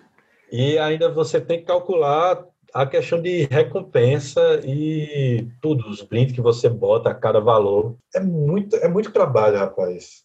Tipo, o antes, o durante de, de campanha, o, véi, tinha dia que eu ficava com o coração batendo assim, eu ficava dando F5 para ver se tinha atualizado, se o valor tinha dado. Quando a- eu assim que eu acordava, no outro dia eu abria o celular, ia ver o catarse, aí, aí tinha mudado nada, eu, vixe, vai dar certo não.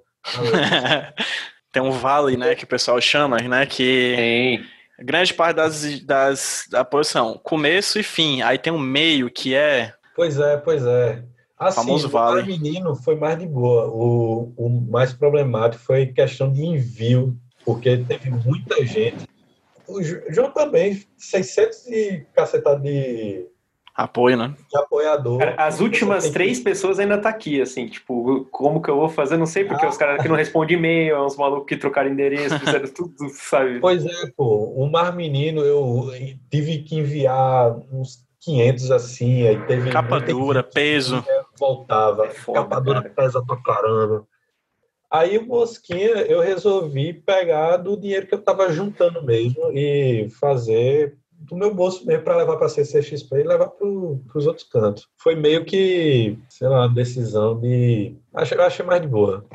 Foi mais tranquilo pra ti, o procedimento sem catarse, né? Isso, isso. E também Vou porque tava muito em cima da hora. Eu tava.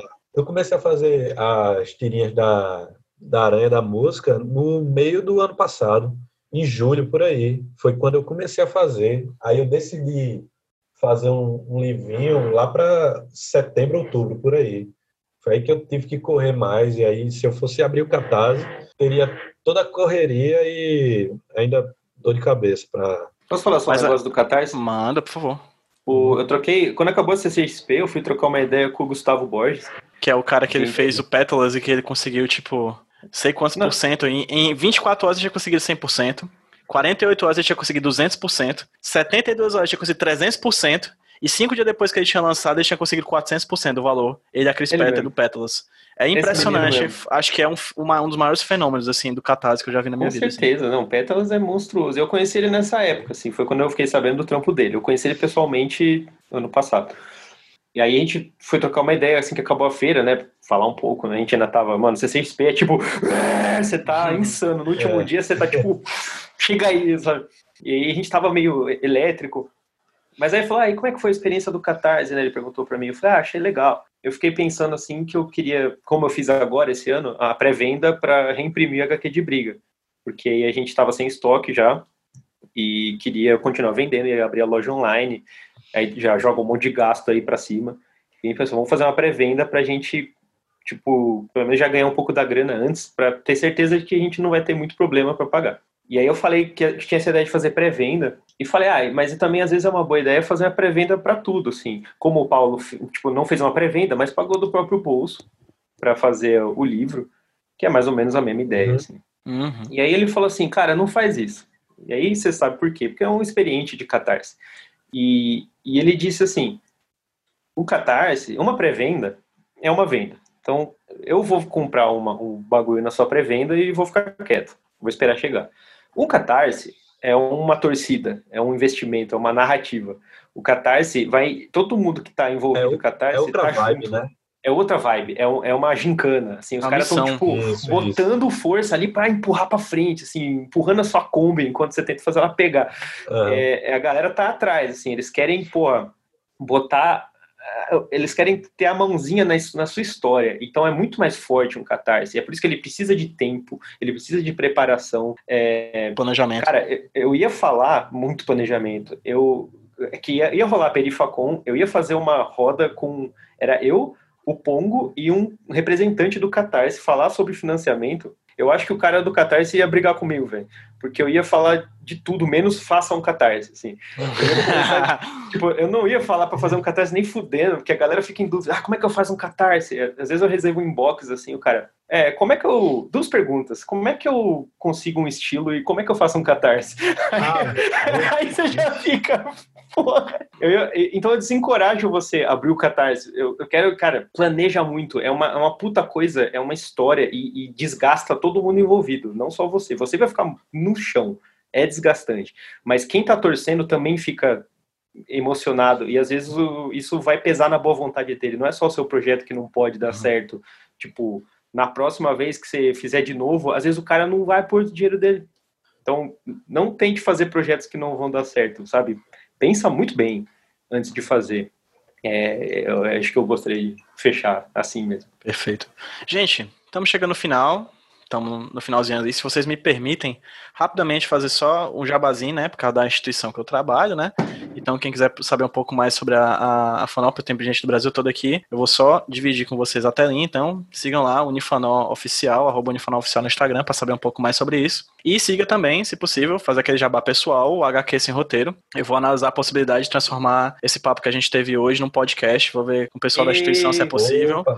Então, Por porque, favor, tá pô, muito foram quase três horas de programa. De, pro, olha, Caralho. programa. Quero mostrar pros meus amigos que não acordaram, cara. Foram quase três horas de, de papo, então conto com vocês, assim, pra, pra divulgar quando ele estiver no ar. Caso vá fazer, não vou confirmar ainda, mas caso vire podcast, eu gostaria bastante que vocês divulgassem e tudo mais, se Uhum. possível. E sigam aí a HQ Sem Roteiro, é a mesma coisa no Twitter também. Então, arroba HQ Sem Roteiro no Twitter e no Instagram. E, João, fala aí, pronto, teu, faz aí teu jabá também, cara. Faz aí teu jabá pro Segue pessoal que tá vendo a aí. gente. Segue aí Silva João no Twitter para um pouco de quadrinho e muito da minha vida e memes, assim. Eu, uso o Twitter pra zoar mesmo. É, eu sei que isso não é muito profissional, mas a real é que meu Twitter é uma zoeira muito grande.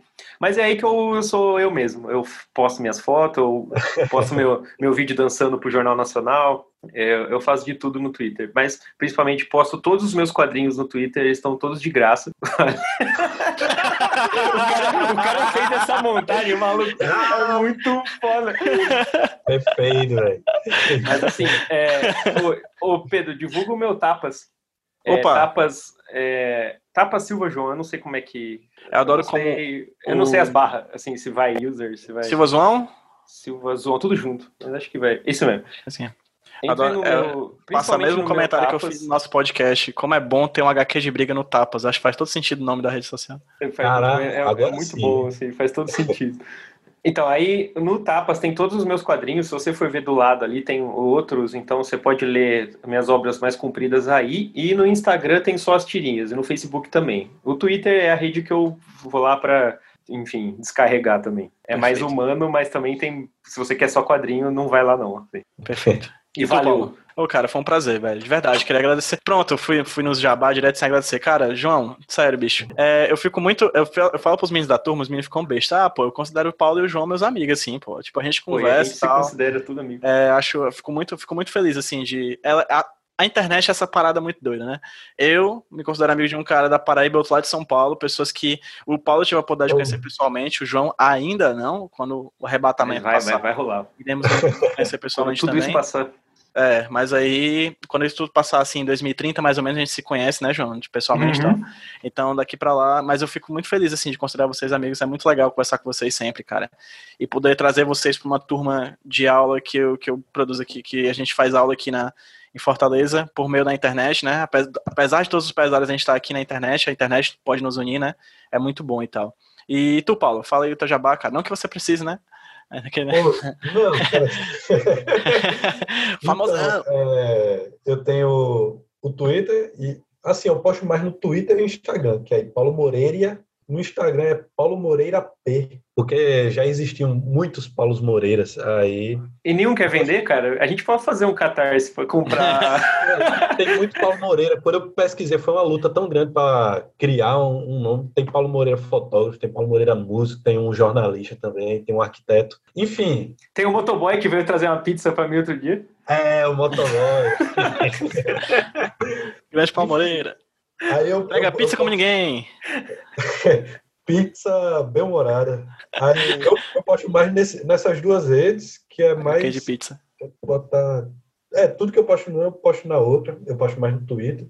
Porque o Twitter eu gosto mais porque, sei lá, eu me sinto mais aberto para falar leseira e postar mais coisas assim. Mas é, é isso aí. O meu quadrinho, ele tá. Ele tem para vender na, na loja da Comic House. Acho que tem aí no, nos destaques do Instagram dizendo. Acho que é isso. Gente, sério. Espero que os, o, a turma, né, de Fundamentos da Animação aqui tenha curtido. Deus. Curti e estou esperando o Pedro Brandão colocar o seu podcast no ar Demais, viu? e fazer mais, porque eu acho que você é do podcast.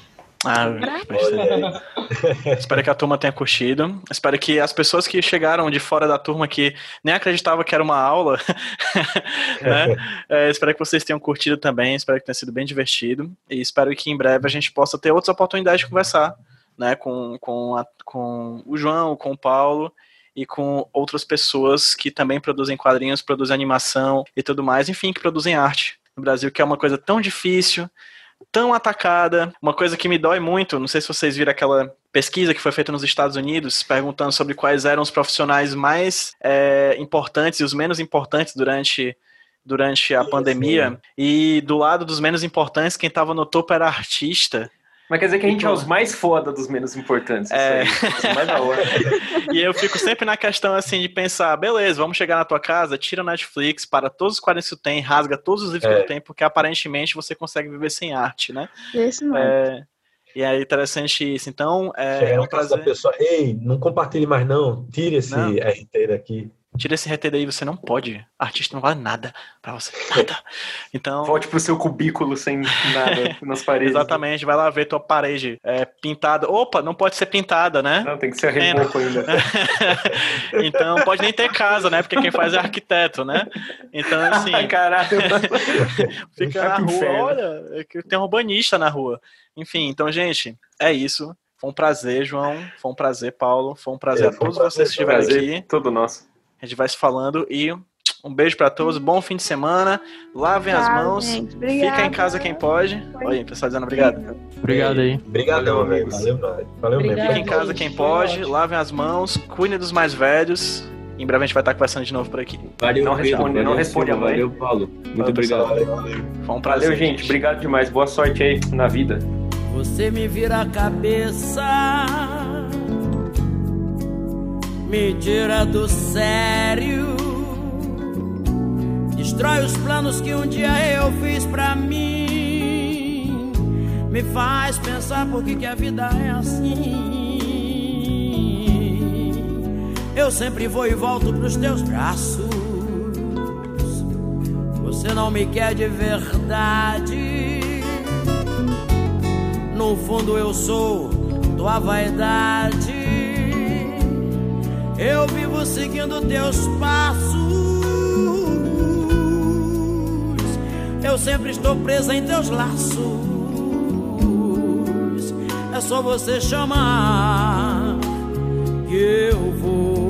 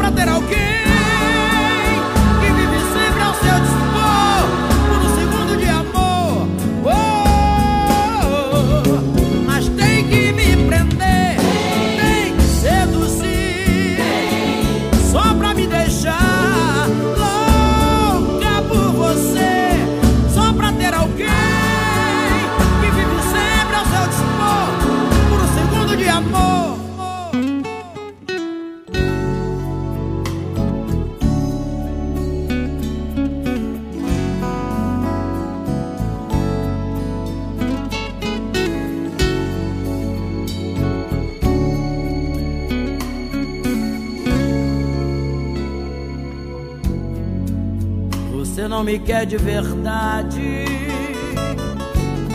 No fundo eu sou tua vaidade. Eu vivo seguindo teus passos. Eu sempre estou preso em teus laços. É só você chamar que eu vou.